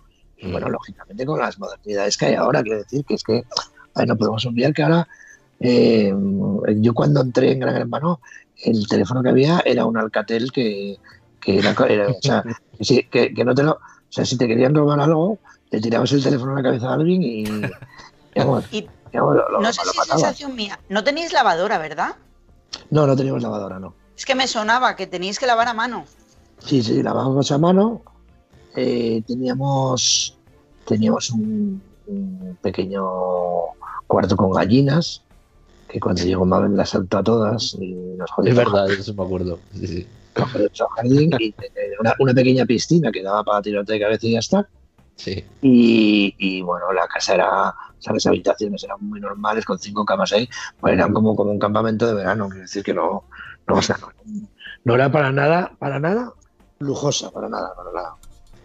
Sí, es verdad que luego en GH10 sí que metieron, hicieron una réplica de vuestra casa, ¿no? Que es lo que En el GH10, en el GH10, sí, sí. o sea, tal como la dejamos nosotros, con las sí, pintadas, con tal, con tal. La verdad es que hicieron un curros de arte, porque además, claro, ten en cuenta que nuestra casa, nuestra casa fue en Soto del Real, y es la, la, hicieron en Guadalix igual, exactamente igual. Se cogieron foto por, hicieron fotogramas de, de toda la casa y, y, foto por o sea, sitio por sitio, pusieron las, las pegatinas donde eran, tal. Se hicieron una maravilla acojonante. Es que, a ver, eh, es un equipazo, o sea, hay un equipazo de gente ahí que, o sea, pero desde, a ver, porque muchas veces, claro, se habla de la gente que suena del súper, de no sé qué, de los mm. redactores, eh, incluso llegas a los redactores y tal. Es que yo conozco mucha gente del equipo de ahí que yo con muchos, luego muchos años después, he trabajado, gente que trabajaba allí, que trabajaba en el cine, eh, directores de fotografía. Eh, bueno, pues allí trabajo gente, redactores, bueno, guionistas. Un montón de profesionales trabajan. Bueno, guionistas, el guionista de de la película esta más taquillera del cine español, que es la de... ¿Lo imposible? No, no, no. no. La, de Dani Rovira, la... Lo diré. La, ah, ocho apellidos vascos. Ocho, apellidos vascos. El, eh, pues, bueno, bueno, no me sale el nombre. no, eh, uno, uno de estos vascos. Bueno, eh, pues trabajaban allí, bueno, que, que, ahí trabaja mucha gente. Puede ser, dices, es un actor, dices. Es que no sé si puede no, ser no, no, no, no, Emilio Martínez Lázaro. No, ese es el director. No, un guionista. Ah, vale, pensé que. No, un guionista de la película. Uno, de los guionistas. Pero, quiero decir, pero yo, eh, muchos, muchos técnicos, eh, pues, eh, directores de fotografía, gente de eléctricos. Pues claro, en un, en un programa como este, que igual que en una película, trabaja un equipo en gigante de cámaras, de tal, de Steadicam, de, de catering, de trabaja muchísima gente, muchísima gente, y, claro, todos son importantes, todos, todos son importantes. Entonces es verdad que muchas veces, a ver, pues, bueno, pues esto es como la cultura, ¿no? La cultura, eh, pues en las fotos ves a siempre los mismos, ¿no? Pues oye, pues eh, eh, que es normal también, porque son las estrellas, a Modóvar, a Tal, a, a, a Bardén, a, toda esta gente. Pero claro, detrás de esa gente hay más de un millón y medio de personas que viven de esto. Entonces, claro, eh, eh, la gente se cree que solo son. No, para que aquí viven cuatro. Digo, no, no, cuatro no. Somos muchos. somos, somos muchos los que vivimos de esto y, claro, eh, ahora hay mucha gente pasando mal, por ejemplo. De hecho, son más los que no se ven que los que se ven. Pues, pues claro. Yo, mira, siempre tengo, yo siempre tengo una palabra con respecto a, la gente que trabaja para mí, que son la figuración. Que siempre digo que, si, no hubiera, si no hubiera habido romanos, no existiría César. Es verdad. Es así. Siempre, siempre tuvo que haber romanos, siempre.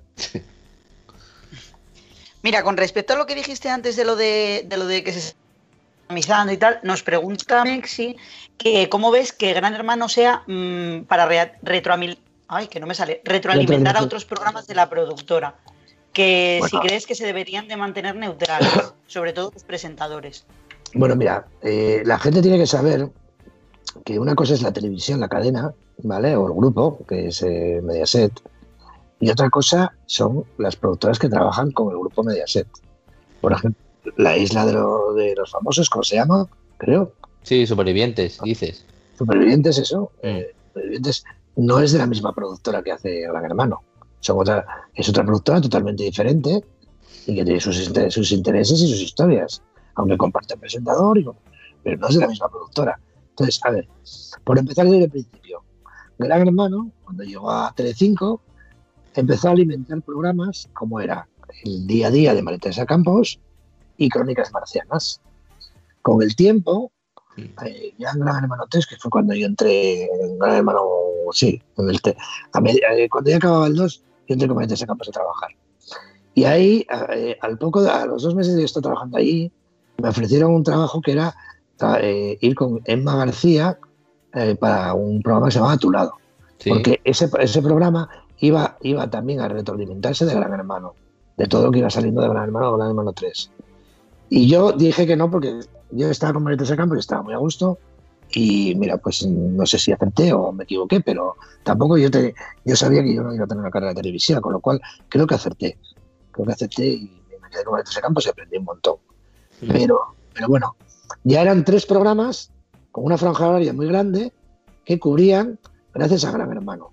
Luego eh, vino pues eh, la casa de lo de la casa de tu vida y no sé qué y tal. Y empezaron, a, salir realities, incluso en Telecinco se retroalimentaban en Crónicas Marcianas de Operación Triunfo.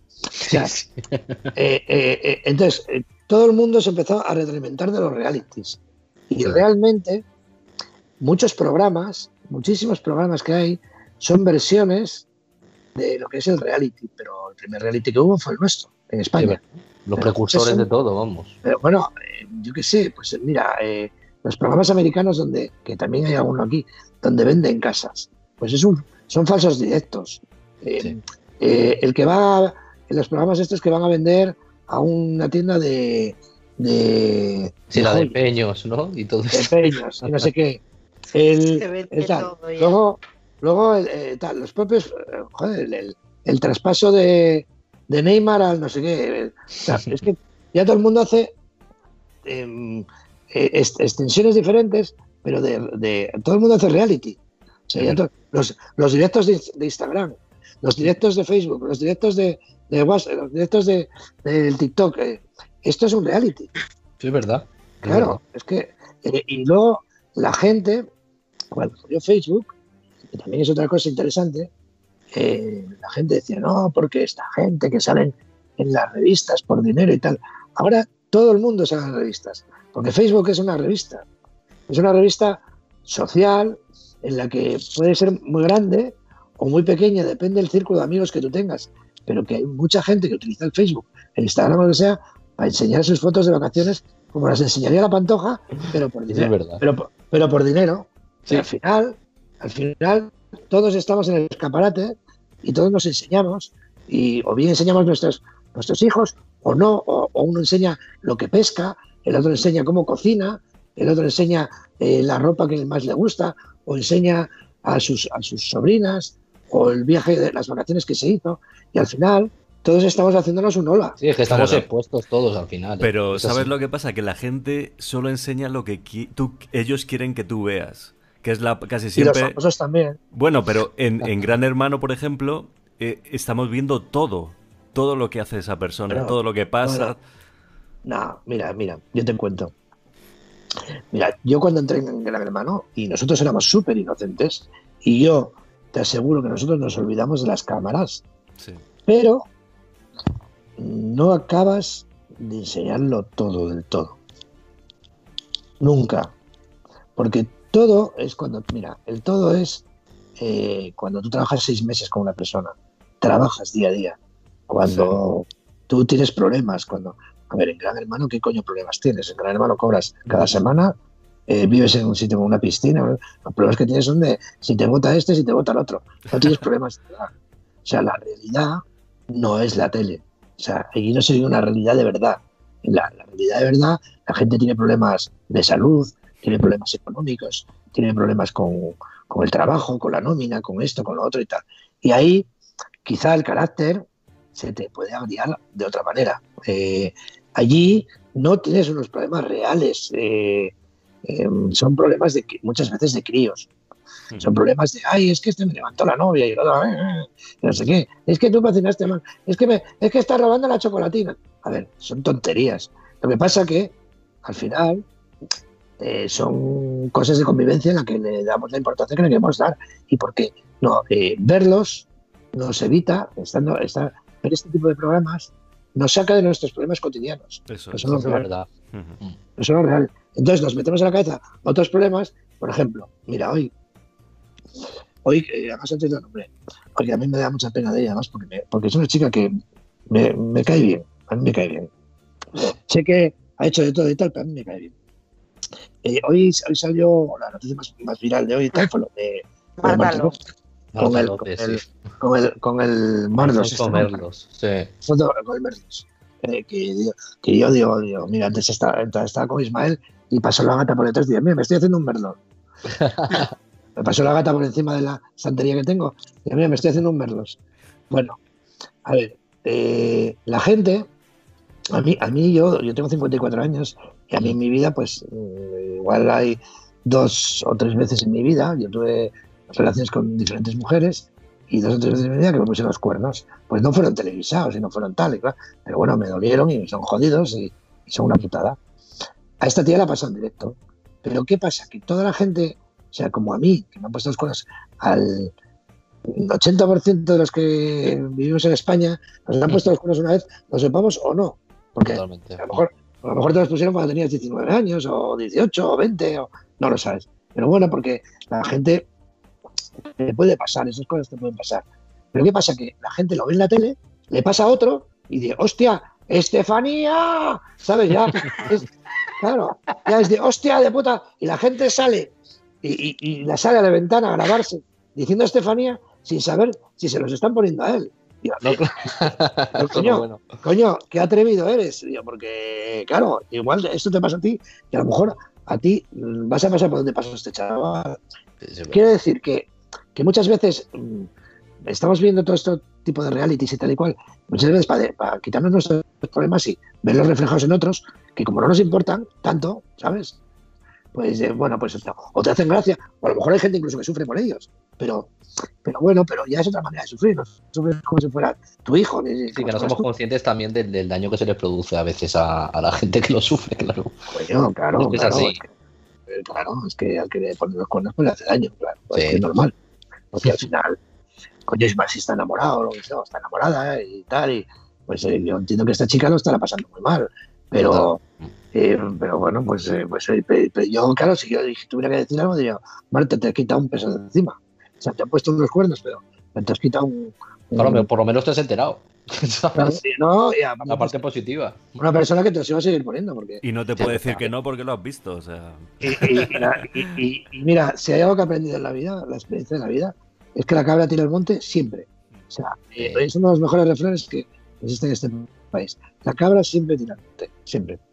Mira, Miquel, te, te recomiendo un, un, un vídeo, digo yo, un libro que se llama Tierra, de Eloy Moreno.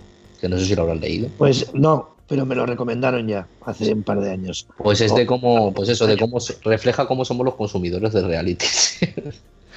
pues, pues no, sé, no, sé, si fue hace un año o no sé, o sé no sé quién me, lo, quién me lo dijo, alguien me lo dijo.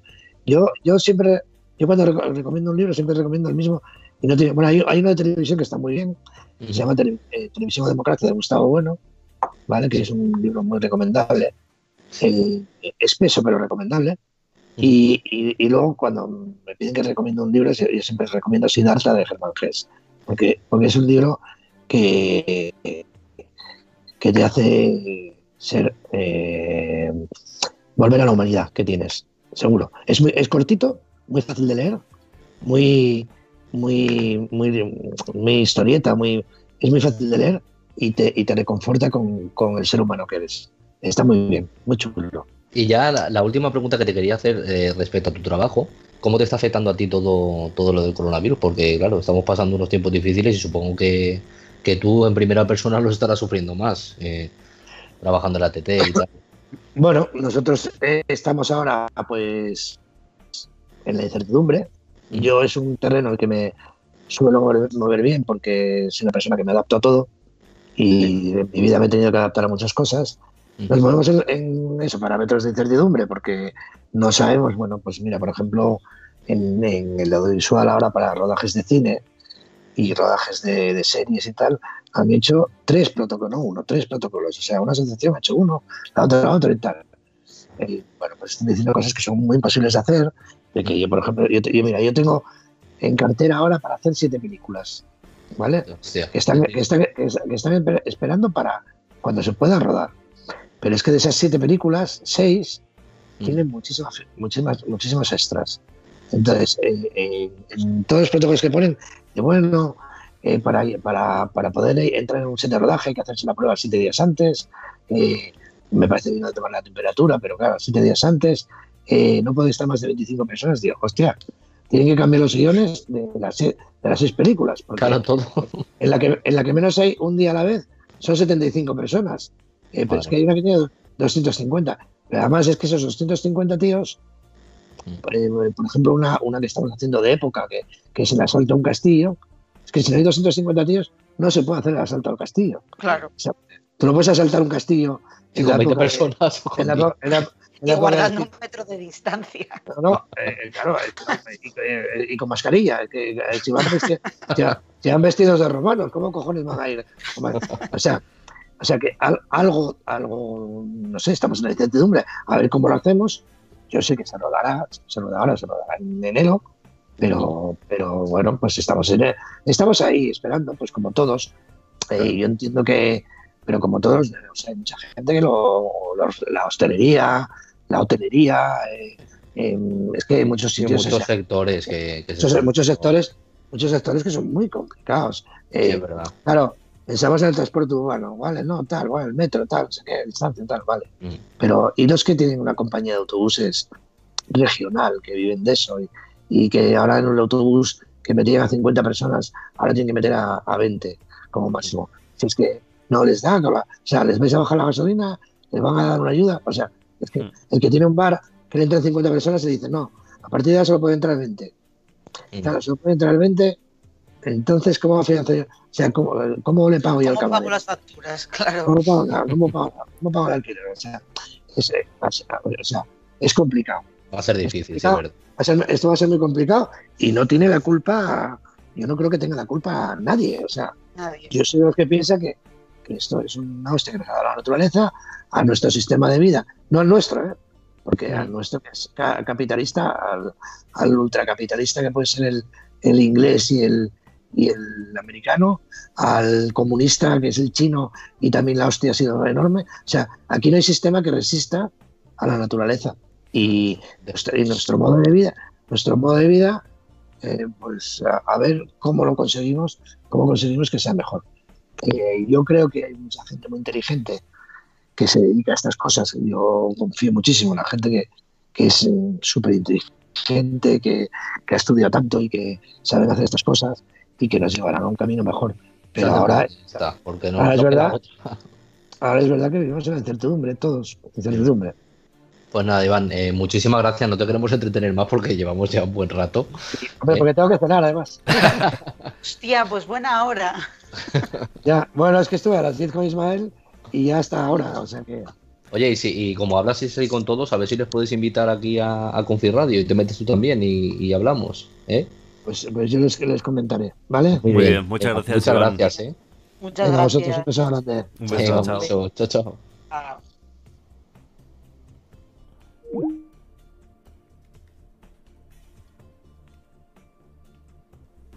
¿Qué os habrá parecido, eh... chicos? Maravilloso. Está muy grande y además ha estado un montón de tiempo con nosotros y para mí, vamos, muy grande. Nos había, ha un montón de cosas. había mucha gente que no sabía eso de que se había colado, eh, se les había colado una persona dentro de la casa en GH1. Sí, sí, sí, yo no, yo no me acordaba, ¿eh? de hecho, no me Pues sí. acordaba. Pues sí, pues sí, fue fuerte. Porque yo- imagínate estando ellos ahí aislados sin tener ni idea de nada, ves a un tío que entra en la casa de repente gritando, dices, hostia, Sí, sí, es verdad. Es que peligro. Mira, saludo aquí a Santi Pucelano, que nos ha estado escribiendo también. No sé si, se me olvida alguien, perdonad, ¿eh? porque, porque acabo de ver el, el chat y os he visto todas las preguntas y tal, y creo que las hemos dicho todas. Eh, a ver quién está más. Matojita, que está por aquí. Bill, Vilma, 79, que también está. Pues nada, esperamos que os haya gustado. De todas formas, nosotros seguimos, ¿eh? Y Sí, seguimos sí. con. Queremos seguir recordando Gran Hermano 1, si os parece. Sí, sí. De hecho, vamos a ver la presentación de Iván, de su, de su vídeo de entrada. A ver, a ver. Vamos, vamos a verlo. Para que veáis lo jovencito que estaba. Oye, y, ot- y otra cosa que disculpad, pero claro, a nosotros nos ha pillado de, de nuevas el que iban a entrar a Concam, no sabíamos que iban a entrar a Concam y claro, Leo tenía que montar todo para que pudierais verlo. Pero lo he hecho, lo he hecho, pero lo he hecho, lo has lo he hecho, lo he hecho. Vamos Venga. a ver el vídeo. Seguimos. Vamos a las Islas Canarias. En Fuerteventura trabaja el séptimo participante. Él es asturiano, tiene 34 años, creo que vivió también en Ampuria Brava durante un tiempo en Cataluña, en Gerona. Comparte piso en Fuerteventura con dos amigas y, según dice, sabe cocinar, planchar y coser. Se llama Iván Armesto. Soy Iván. Soy asturiano. Hoy estoy aquí. Y mañana puedo estar allí. Estuve viviendo en Gijón, Las Palmas, Fuerteventura, Gerona, Valencia, Berlín. Venir a Fuerteventura a vivir bien. Y que se diga que huelen las nubes y aquí nunca hay nubes.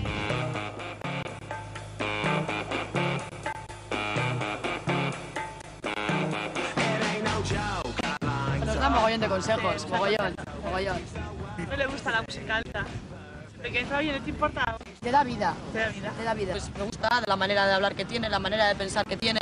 En un mes que llevamos viviendo juntos, buen, buen Mes y medio, ¿no? Mes y medio. Mes y mes y medio. El mayor problema lo tenemos con la, con la lavadora, que no tenemos No lavadora. tenemos lavadora, a mano. No, pero las bragas las tiendo yo, ¿eh? Hoy he tendido un Una vez que ahora atendí. No, que no deja hablar. Igual te quieres expresar tú, pero tampoco te deja, porque está tan emocionado cuando se está expresando que no puede. Yo creo que si estás a gusto en un sitio, aunque eches de menos cosas, en la vida siempre se echa de menos algo, ¿no? Y bueno, si echas de menos la fabada y, y la sidra y tal y cual, sí que la echo de menos, pero, bueno, me las hago yo aquí. Hombre, ligar, ligar no es que, que sea un ligón de, playa, ¿no? Pero como decía mi madre, soy bastante resultón, ¿no? Me gustan todas, no puedo evitar.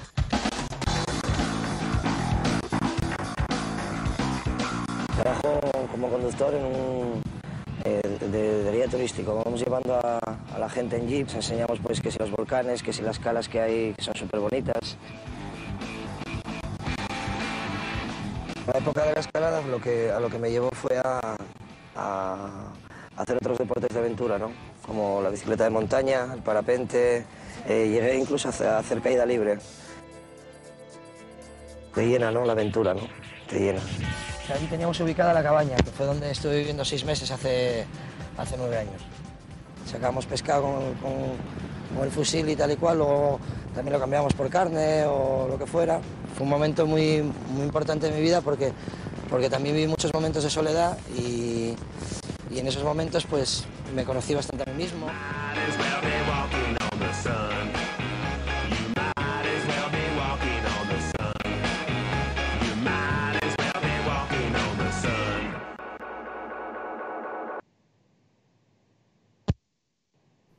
Pues hemos visto aquí el vídeo de presentación de Iván, ¿eh? Todo un crack. Y lo sigue siendo, ¿eh? O sea, vamos. ¿Cómo pasan los añitos? 20 añitos. 20 añitos. Ahí es nada. Ahí es Sí. nada.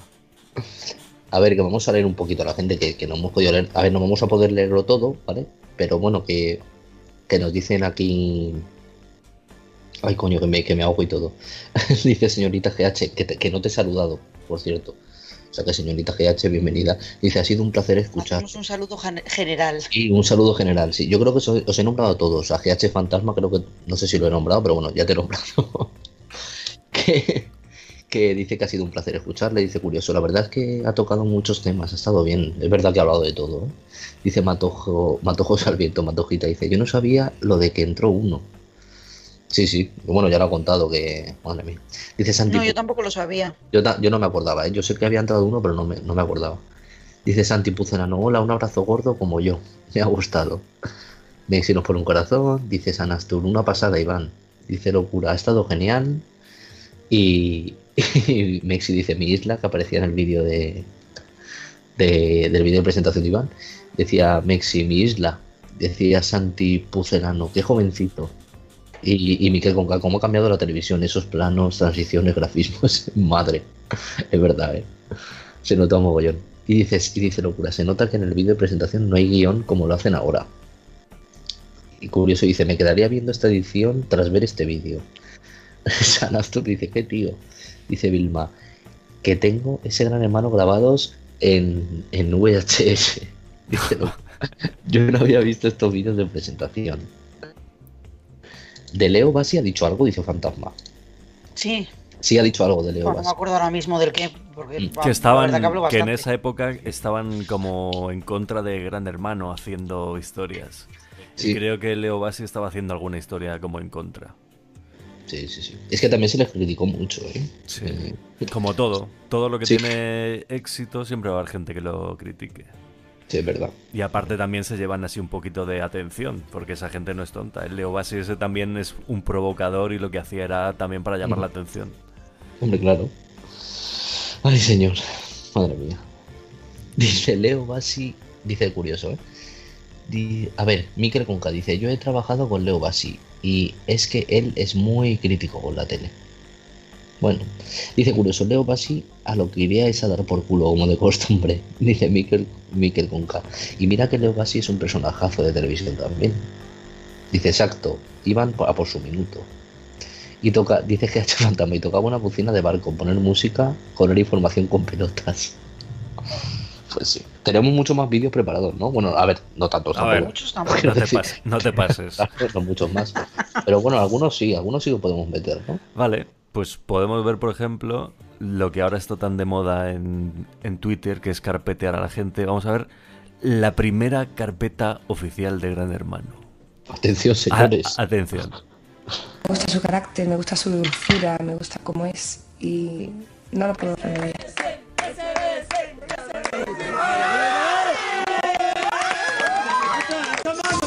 Me estoy enamorando de ella muchísimo y esto es el- este es un- el mejor premio que podía tener en mi vida. María José Galera.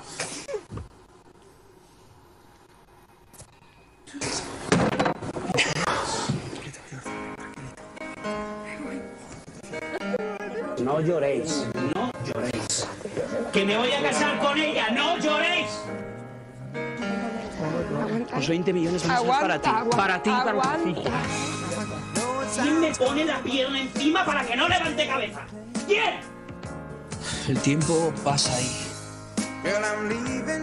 Y la distancia hace el olvido, ¿sabes? Y ella está ahí fuera y tiene su familia y... Y pueden surgir oportunidades y...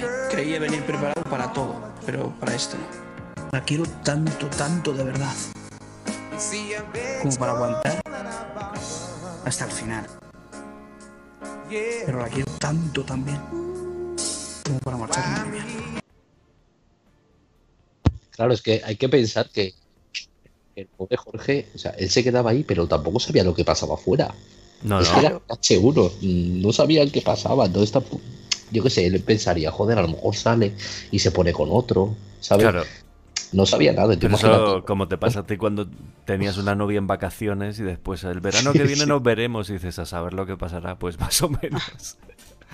Y luego, Sí, se, luego se pusieron a parir, eso sí, parece muy bonito aquí, pero luego se, se Sí, dijeron sí. de Oh. todo. Yo me acuerdo en Crónicas era. ¡buah! Se dijeron absolutamente de todo. De hecho, creo, ¿vale? Que no se lo he preguntado a Iván. Pero creo que María José Galera no está en el, en el chat de ellos que tienen, en el grupo que tienen, porque está Jorge Berrocal. aún, le- aún les dura, ¿no? La historia. Sí, aún les dura la historia, sí, sí, es verdad. Bueno, luego entraron los dos en, en GH El Reencuentro. Sí, sí, Lo sí. que pasa que María José se, se piró antes. Sí, sí, Pero sí, sí, entraron ellos dos juntos. Que tampoco int- intentaron aguantarse y tal, pero no, no se notaba que no se aguantaba ninguno de No, los no, no. dos. De hecho, de ahí sale lo de ¿quién me pone la pierna encima para que no levante cabeza? Que además hizo tan famoso, sí, sí. Bueno, esta, esta era la primera carpeta, pero yo creo que no era la carpeta más querida de la gente. La más querida es esta que vamos a ver ahora un trocito. Vamos a poner. que. Para mí sí. Y lo que más me gusta de él es que dice las cosas como las siente. Y es súper sincero. Yo no me quiero enamorar, tío. ¿Qué coño vas ahora, tío? Que yo no me quiero enamorar, joder, me estoy enamorando, tío.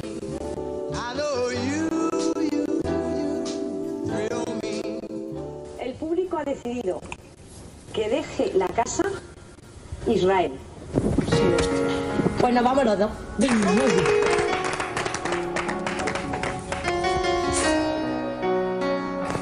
Ahí va este cuarto. La carpeta del pueblo. Sí.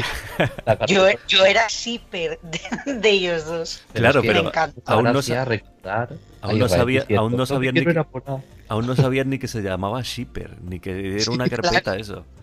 No se había inventado todavía. Pero lo de No, no. lo de no me quiero enamorar llorando el pobre. Claro. Eso sí que fue una. una Además es que buena. Israel era, un- era y es, o sea, a mí siempre me lo ha parecido mm, un tío súper bueno. Sí. Y, y, bueno, están preguntando que si están juntos. No están juntos, tuvieron, no sé si un niño o una niña. Sí. Y, y, y- y, pues eso, lo dejaron, pero años, bastantes años de, después. Y, y no, no siguen juntos. Los que siguen juntos son Nacho y Vanessa, eso sí. Sí. No, Vanessa sí, en Salamanca viven. O sea, 20 años llevan ya. Joder. Sí, sí, sí. Ella, ella yo creo que tenía 19 cuando Sí. estaba en la casa. 18 creo que tenía Vanessa cuando entró, ¿no? Si es que eran todos jovencitos, ¿eh? O sea, sí, bueno, pero eh, Vanessa era la, la más pequeña. Sí, pero que Iván, Iván lo ha dicho, o sea, que tenía 35 creo que cuando entró. Era el mayor. Y era el mayor de todos. Y, y bueno, 35 años tampoco que, no sé, seas tan mayor. Pero bueno, que eran jovencitos eh, en Mm. general, joder. Qué pasada. Y aparte. Y con el tema de... Di, Sí, sí. di, Leo. No, no, di tú. No, habla, habla de verdad. No, no, que te digo que aparte que la mayoría eran buena gente. Que Sí. parece como muy fácil meter a 10 personas que sean más... por- pero que eran todos buenas personas, yo podría decir, ¿sabes? Algo así... Nada Sí. raro, nada extraño. A ver, gente normal, ¿eh? También, No, no. decirte que, al fin y al cabo lo que buscan ahora es otro tipo de cosas. Es pero... que lo que meten ahora Sí. no, no tiene nada que ver con, con esto. Claro. Gente normal. sí. Que es lo Sí. que quiere realmente ver la gente, yo creo, gente normal. Sí, verdad. Mira, dice Coti, que me voy a casar con ella, no lloréis. dice, a ver, a ver, a ver, a ver. Es que estoy in- intentando leeros a todos. Santi Pucerano dice que me ha puesto la pierna encima. eh, de- Sana dice lo mismo. Dice Ana María FH su dulzura y luego lo tachó de todo. Es verdad que luego se dijeron de todo. Dice Miquel Conca, bueno, se ríe. Dice Dios, Vilma se mea. Eh, ¿Quién me pone la Dice pierna encima? Recuerdos. GH Fantasma, pelo- pel- pelos de punta. Santi Pucerano. Y luego acabaron pegándose en los platos de televisión. Sí, es verdad. Miquel Conca dice, también enamorarse y como se declara uno ha cambiado mucho. Coño, que estamos hablando del 2000. Total. Dice Ana María, el amor, el amor es esto. Dice Matojo al viento. ¿Cómo se magnifica todo? Dice Vilma. Luego acabaron a hostias, sí. Eh, bueno, eh, María José Galera y, y este como coño y Jorge, Jorge Berrocal. Dice locura, echaron la primera a María José Galera y rompiendo así una carpeta. ¿Pensáis que en esa época decidía realmente el público al expulsado? Sí. Yo creo que también, 100%. ¿Tú qué crees, Leo? Sin duda. Sí. Yo creo que en esa época se hacía todo más, más real que nada, pero en, en todos los sentidos. Sí, porque Es que no les interesaba otra cosa, ¿para qué? no les hacía falta hacer eso. Les estaba yendo bien, era la primera vez que lo hacían, no tenían otras películas en la cabeza, pues que el programa se No. haga, claro, que se haga como Y no, claro, y no había redes sociales que, que boicotearan nada. Entonces era como todo más tranquilo en ese sentido. Y lo que iba a decir antes, que yo me acuerdo cuando que hicieron el pacto que luego se prohibió, porque claro, lo que les interesaba era un poquito de chicha y tal, pero ellos en la primera edición, bueno, la mayoría lo sabréis, pero si alguien no lo sabe, en la Sí. primera edición llegaron al acuerdo de que se iban a nominar, eh, no sé exactamente si era, como eran o sea, daban un punto a dos personas. Y no sé, no sé exactamente si era a los dos de la derecha, a los dos de la izquierda o a los dos que tuvieras a los lados, algo así. Sí. Y se votaban por chorradas. O sea, porque yo me acuerdo que Iván Ismael, que eran uña y carne, se votaban entre ellos. O sea, era- Bueno, daba el- igual a quién No, fuera. porque el- la- Y- de hecho la primera, la primera gala se hizo un pacto, se nominaron todos. Y En fue todas las-. Es lo que iba a decir. En todas las galas fue un pacto y siempre salieron todos nominados, a excepción de la, del día que, que salieron nominados, las, en la segunda, Sí. cuando salieron nominados eh, Silvia e Israel, fue porque Silvia tuvo una movida con, con Vanessa y Silvia e Israel decidieron romper ese pacto. Entonces, el resto del grupo, además, se lo- se- o sea, fue a la cara todo, no fue en plan lo vamos a hacer a, mm, a las espaldas. Sí. Se dijo que, mm, que no iban a, a nominar eh, con pacto, que iban a nominar a Vanessa, entonces dijeron, no te preocupes que os vamos a nominar a vosotros. O sea, si se rompe el pacto, se rompe. Y por eso los nominaron todos a ellos dos Sí, y salieron verdad. ellos dos nominados. Bueno, de hecho, a de día hecho, de fue hoy, la única edición que se permitió el pacto, ¿no? Claro, luego se prohibió en al solo haber un un o sea, al solo nominar a dos personas, salían solo dos nominados. Mm, Sí, sí, sí. Entonces, claro, se iba a ir uno de los dos sí o sí. Ya, a mí me dio pena, a mí me dio pena porque yo me- Vanessa me gustaba mucho, pero pero a mí es que Israel me tenía enamorada, me parecía tan bueno. Vamos a meter otro vídeo si quieres, Leo. Pues eh, hubo unos tiempos, mu- hace muchos años, en los que Gran Hermano no solo lo comentaban los frikis como ahora, sino que gente famosa también apoyaba a los concursantes. De hecho, este vídeo es de Gran Hermano 2 y vais a ver gente que os va a sorprender. Vamos a verlo. Hola, Tony, tío. ¡Madre mía! Pues ya me ves aquí en casa y gozando de tu uniforme. El traje regional, como sigas así. De todos modos, eh, has conseguido ya crear un estilo, dandismo ¿Pero qué haces ahí, hombre? eh, y Que nada, me que nos lo hemos pasado muy bien con, contigo y que nos lo hemos pasado muy bien con todos vosotros y eh, te, lo- te deseo lo mejor. Que soy Hostia, que me fan, gusta Miguel Bosé. Muy bien, bandido, que eres un Te bandido. mereces ganar, aunque solo sea Ah, de la por suerte, Dios, sea bendito. Porque si no llega a ser por ti, me gustaría saber lo que hubieran comido. O sea, y lu- luego además también te mereces ganar porque, ¿qué quieres que te diga? Me parece que eres una de las personas más sinceras que ha pasado por esa casa. Eh, te hemos visto siempre lo que estabas pensando, te has dejado llevar por los sentimientos a veces un poquito demasiado, pero eres un sol y me caes muy bien ya. Sabrina, enhorabuena, eres, eres, eres un monstruo, ¿verdad? Es que lo tuyo con la gallina ha sido tremendo. Estoy emocionado por eso de tartamudeos, porque la emoción me embarga, me embarga todo. ¿Qué mujer? Si yo llego a ser la gallina Sabrina y tú me, me comes la boca, te doy todo lo mío, porque de verdad es impresionante, Sabrina. Pon, pon, ponme un huevo, Sabrina. Pon un huevo, Sabrina. Fenómena, Sabrina. Enhorabuena por haber llegado a la final. ¿Qué, qué, qué, qué gallina, Sabrina? Hola Mari, soy David Rivera y nada, quería decirte enhorabuena porque estás en la final y decirte que te has portado muy bien, que has visado para todos, que has sido como una mamá, además se nota que eres una persona de corazón y que yo al igual que tú paso de los bocatas y así que a ver si nos hacemos un guiso juntos y nada. Hola Fran, encantada de saludarte. Soy Paula Vázquez. Yo presento un programa que se llama El Euromillón. Te lo explico, porque como es a las 2 de la tarde y yo sé que tú vemos, las lo vemos. 6 más o ¿No menos no te levantas, No digas igual hija. gracias el programa. Eh, es un placer para mí poder saludarte, decirte Pues que no enhorabuena por haber llegado a la final Qué guapa, y que. Os habéis convertido un poco todos en nuestros compañeros de piso también.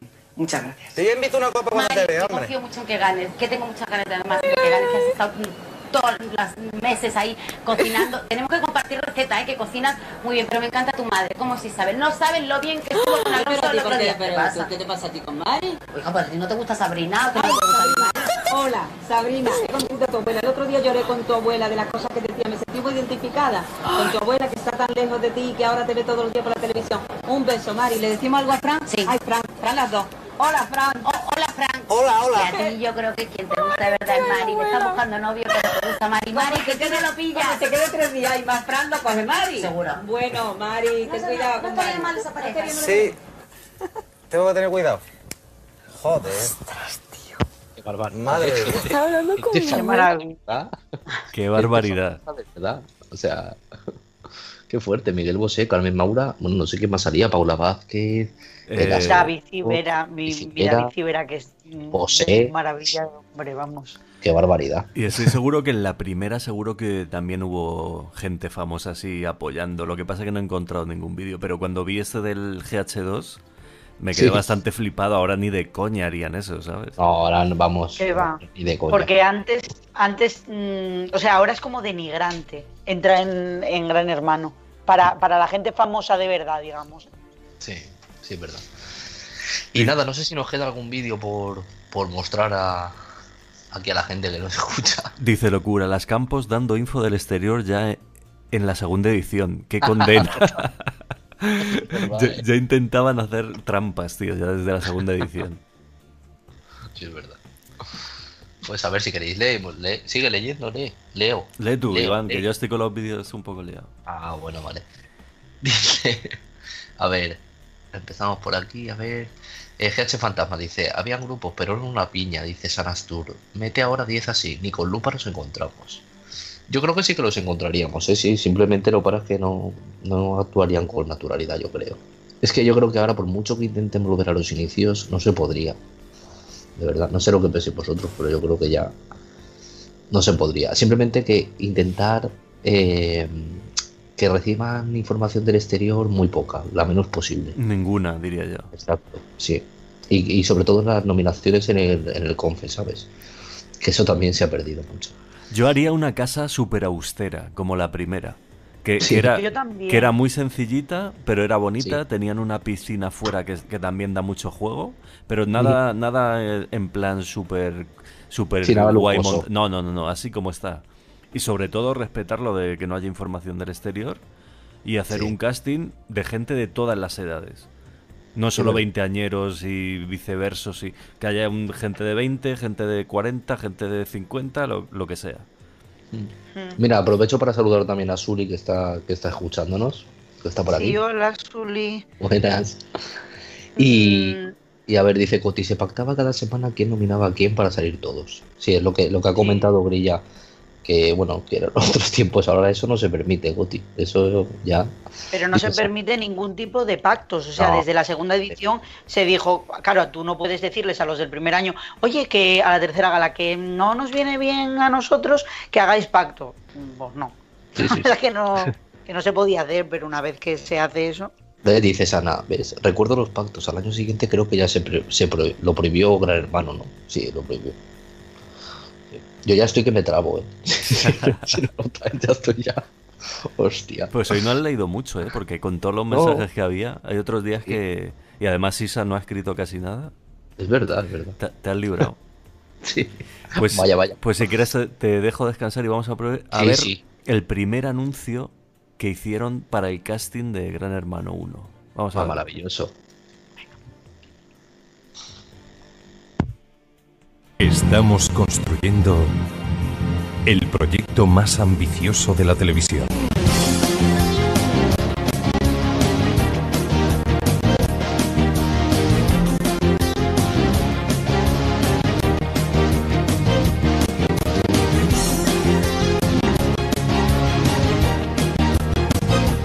El Gran Hermano.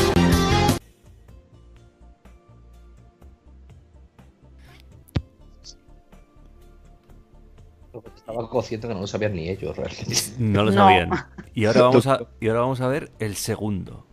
A ver, a ver. Vamos, vamos. 10 desconocidos, sin familia ni amigos. 90 días, sin contacto con el exterior. 20 millones para el ganador, sin vida privada.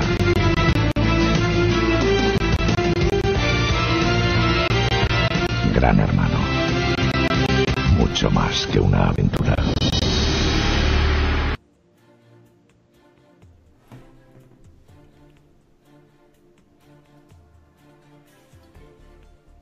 Si os dais cuenta, al principio lo llaman el Gran Hermano, luego ya mutó a Gran Hermano secas. Sí. y luego ya el tiempo del descuento. Sí. Joder. En su última mutuación ya para morir, ya le Lo cambiaron, mismo. le cambiaron hasta el nombre ya. Ya dice locura. Hostias, impresionante documento. Dice, dice Mexi que le hizo el boca a boca a la gallina y a, y a la salvo. No sé, no sé lo que es salvo. Bueno, pues sigue leyendo, Leo, porque yo estoy ya que me, que me duele ya la garganta. Que le hizo el boca a boca a la gallina y la salvó, que se estaba Ah, muriendo. vale, vale, que lo he leído La, mal. te- la Terelu son boobies. Pues eh, Mexi, no sé si serán boobies o no, si tú lo dices te creo. Matojo dice, madre mía, las campos. Locura, las campos dando info, esta ya lo hemos leído. Matoja dice, ¿en serio le hizo el boca pico a la gallina? Ni me acordaba. San Asturias dice, bueno, las campos igual sí. Necesitaban pasta, jajaja.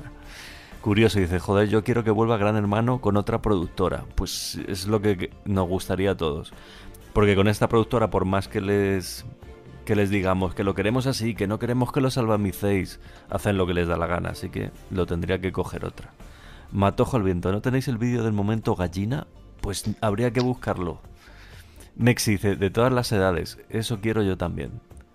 Suley dice, pactos no pueden hacer, pero estrategias sí, que se podrían hacer, aunque desde GH11 las estrategias también las empezaron a quitar. Hombre, Yo las de eso no me acuerdo. ¿eh? las estrategias depende si, si no es mucho canteo. Me imagino que va por ahí los tiros, ¿no? Si no lo haces de una manera muy cantosa, estrategias siempre ha habido. Sí, a ver, si te refieres a estrategia, el vídeo este de Flor y. el Flor y. ¿Cómo se llamaba? Y, Ju- y Julio el Feroz. Pero, Eh, Julio eh, Feroz. no sé. Es que eso era como más trama, ¿no? Igual. No ser. creo que vaya por ahí. Locura dice, sería interesante que Carlota Corredera no fuera día y sí y día también a, entrevistar y dar info a los nominados. Es que Pues eso sí. ya... Es que eso, eso ya no, no es ni gran hermano, eso ya es otra no, cosa. y también era, era el VIP también.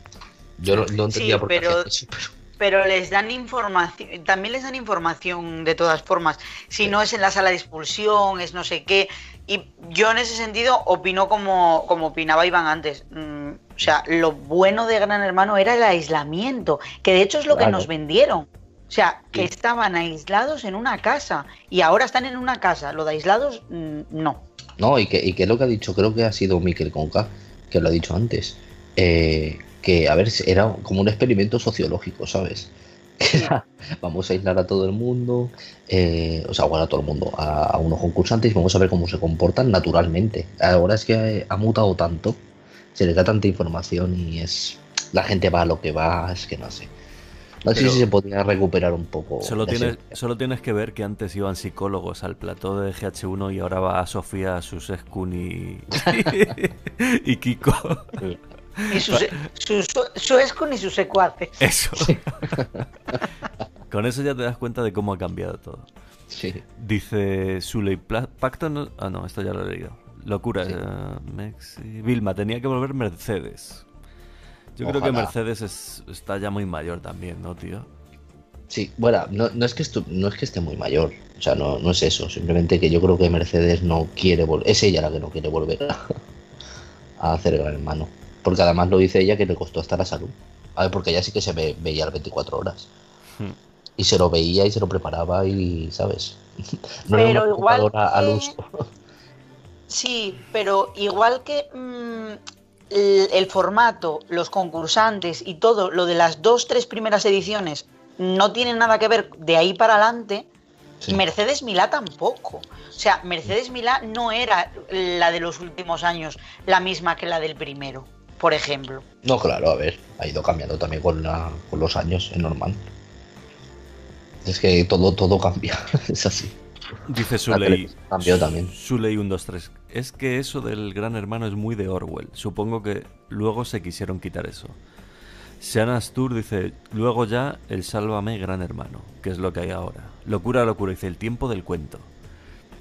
Sule dice, bueno, GH11 era un todos contra Indira y Arturo, por ejemplo. Sí, pero bueno, eso no era, no era estrategia. No era estrategia, era una carpetita. Sí. Y los Además, demás pegó- que les odiaban y ya está. Sí, eso es así los haters. Curioso dice, las estrategias joden su guion y pueden perder a sus protas. Mm, ya, se, ya se inventan siempre algo, ya se sacan algo de, de debajo de la manga para que si ellos quieren que alguien no salga, no salga. Alguna tramilla. O te regalan tres puntos más por nominación, o, o dicen que son al revés, o lo que sea. Dice Matojo, ahora buscan salseo a todas horas y meter mierda con tweets, llamadas. eh, Sí. Es que yo creo que, sobre todo en este GH VIP, como no les metiesen algo de fuera, estarían durmiendo. Bueno, Eso estaban, verdad. estaban durmiendo ya de hecho. O sea, lo único que podían hacer es intentar despertarles con algún tuit o alguna cosa chunga de fuera. Sí. Dice Mexia, y ahora te meten a la familia a que te den instrucciones para saber lo que tienen que hacer para ganar. Bueno, ahora no, eso ya lo iban haciendo hace bastantes ediciones, porque la que lió Pepe Herrero en la primera vez que, que participó a Dara, en el de Anónimos, que le decía a la tía lo que te tenía que decir, que no sé qué, que no sé cuántos. O sea, ya empezó, hace tiempo ya que hacen eso. Que Sí, los bueno. familiares van diciendo cositas para que, que se enteren. Dice, ¿habéis visto locura? ¿Habéis visto el vídeo en el que Mercedes dice que si la requieren para un especial 20 años aceptaría? Sí, sí lo he leído yo. Que va, aparte lo ha dicho. Pero solo- yo creo que solo se refería al especial, ¿eh? no, no que presentaría, no que presentara algún Gran hermano. Exacto. Yo creo que si hicieran un especial, de hecho, creo que lo han querido hacer. O sea, lo han querido hacer para celebrar esos 20 años. Pero, pero hay tres participantes, tres concursantes de GH1 que, que no querían, vamos. Y como no tienen ningún tipo de contrato con ellos, pues no se podía emitir. O sea que, pero que intentarlo Telecinco sí que lo ha intentado, ¿eh? Han han intentado hacer un especial, pero Vanessa y Nacho hace un mogollón que no salen ya en ningún lado. sí, y no, no quieren salir tampoco. No, no quieren. Bueno, ya ves Ni que, ellos que dos, que ni- incluso que espera, no están ni en el grupo que tienen todos. Sí, eran ellos dos y Coldo los que se negaban a. Sí, ya pas- pasan página y ya no quieren seguir. Sí, a ver, yo lo entiendo también. Yo también, yo también. Quieren vivir en su anonimato y con su vida normal. Entonces tampoco. Dice curioso que Mercedes Milá hizo la última edición ya cansada, dijo ella. Sí. Que verdad. fue, el, que fue el, el 16, ¿no? Sí, fue el que ya dijo hasta aquí, hasta aquí. Es que no podía más. Sí, fue el 16. Eh, Matojo dice, ahora ni el presentador ni los colaboradores se ven el 24 horas. Pues no, no se lo ven. Locura dice, a mí Mercedes Milá ya no me gustaba, dejó de ser imparcial. Yo creo que nunca lo ha sido, ¿eh? o sea, Mercedes desde el principio, si le gustaba a alguien más que otro, mm, vamos, se le notaba mogollón. Menos, en- menos en los primeros primeros. Sí, bueno, pero por el, porque, por ejemplo, en el primero tampoco sabía lo que se venía. Claro. ¿Sabes? En eso pero sí que bueno, con iban... los demás se les notaba mogollón. En el primero sí que iban con muchísimo cuidado, que no se dijese nada, que no sé qué. Pero bueno, eso fue evolucionando también. Lo que me da rabia es que hay mucha gente, bueno, me da rabia. Eh, hay mucha gente que criticaba a Mercedes Milá y ahora quiere que vuelva. O sea, es un poco. Yo soy uno de Es esos. por ejemplo, ¿no? Sí, pero a mí me ha pasado también, ¿eh? A lo veces, mejor de a decir, veces. joder, qué asco, yo, qué asco, claro. señora esta, que mira qué hace, mira qué tal. Pero es como que nos la quitaron, bueno, se fue ella, y fue como, hostia, ¿sabes? Es necesario que vuelva, pero ya. Es como cuando te peleas con alguien de la familia, que puedes decir lo que sea, pero luego le quieres que, que- le Sí, quieres verdad. en el fondo. Algo Sí, sí, así, teníamos un amor-odio con Mercedes. Sí, Ana María GH dice, todos echan de menos a Mercedes, pero ella también tenía sus favoritos o los que le caían mal. Vamos, Hombre. vamos, lo que hace Jorge Javier.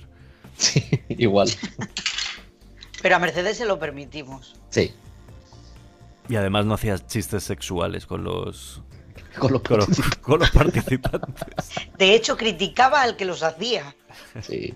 ¿Tenemos algún vídeo más, Leo, por ahí? No. Venga, Ya lo te, tengo. te voy a ser sincero. No. bueno, bueno. Bueno, pues sigue, sigue. Estabas leyendo, pobre. Bueno, vamos a poner el vídeo en el que han hecho ahora de, Será 20, sin vergüenza. de 20 años después. 20 años después con que salen los participantes de Gran Hermano 1, los que quieren salir. Vamos a verlo. Empezamos. Hoy hace 20 años Que fuimos unos eh, Unos pioneros de la tele. pioneros. Unos valientes. Hicimos algo nunca visto. La televisión en España. Un experimento sociológico. ¡Ey! ¡Eh! Esto es serio. Hicimos el primer reality. Hace 20 años entramos por voluntad propia. En la primera casa televisada. Nuestra casa. Y en especial. Fue un bombazo.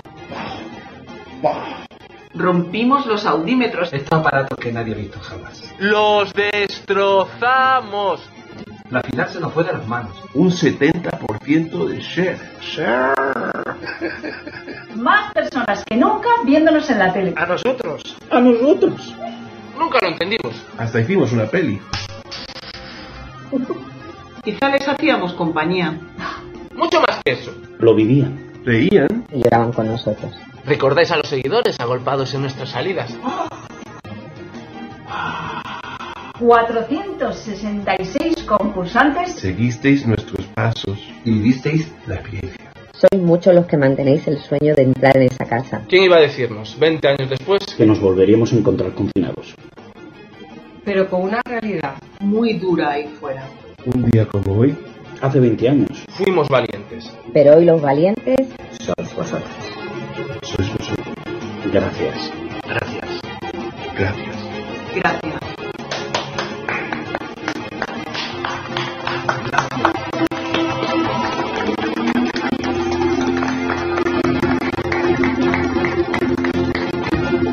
Pues este es el vídeo que han hecho todos los concursantes, bueno, los que han querido participar, ¿eh? para darnos las gracias también a nosotros por, Por quedarnos en casa, confinados. en casa. Y bueno, y hasta aquí este, este especial. Esperamos que os haya gustado. Lo hemos hecho con todo nuestro cariño. Iván ha estado, vamos, ha sido la hostia. Ha ¿eh? una ha- hora y pico. que- Sí, sí, sí. Sin cenar, el pobre hombre. Sí. Y nada, es eso, que, que lo hemos hecho con todo el cariño y, y esperamos que os haya gustado a todos. Y volveremos, volveremos con, no sé si con más especiales, pero con más programas seguro que sí. Seguro. Así que nada. Muchas gracias a todos y, y buenas noches. Nos vemos Adiós, amiguitos. Adiós. Chao, chao.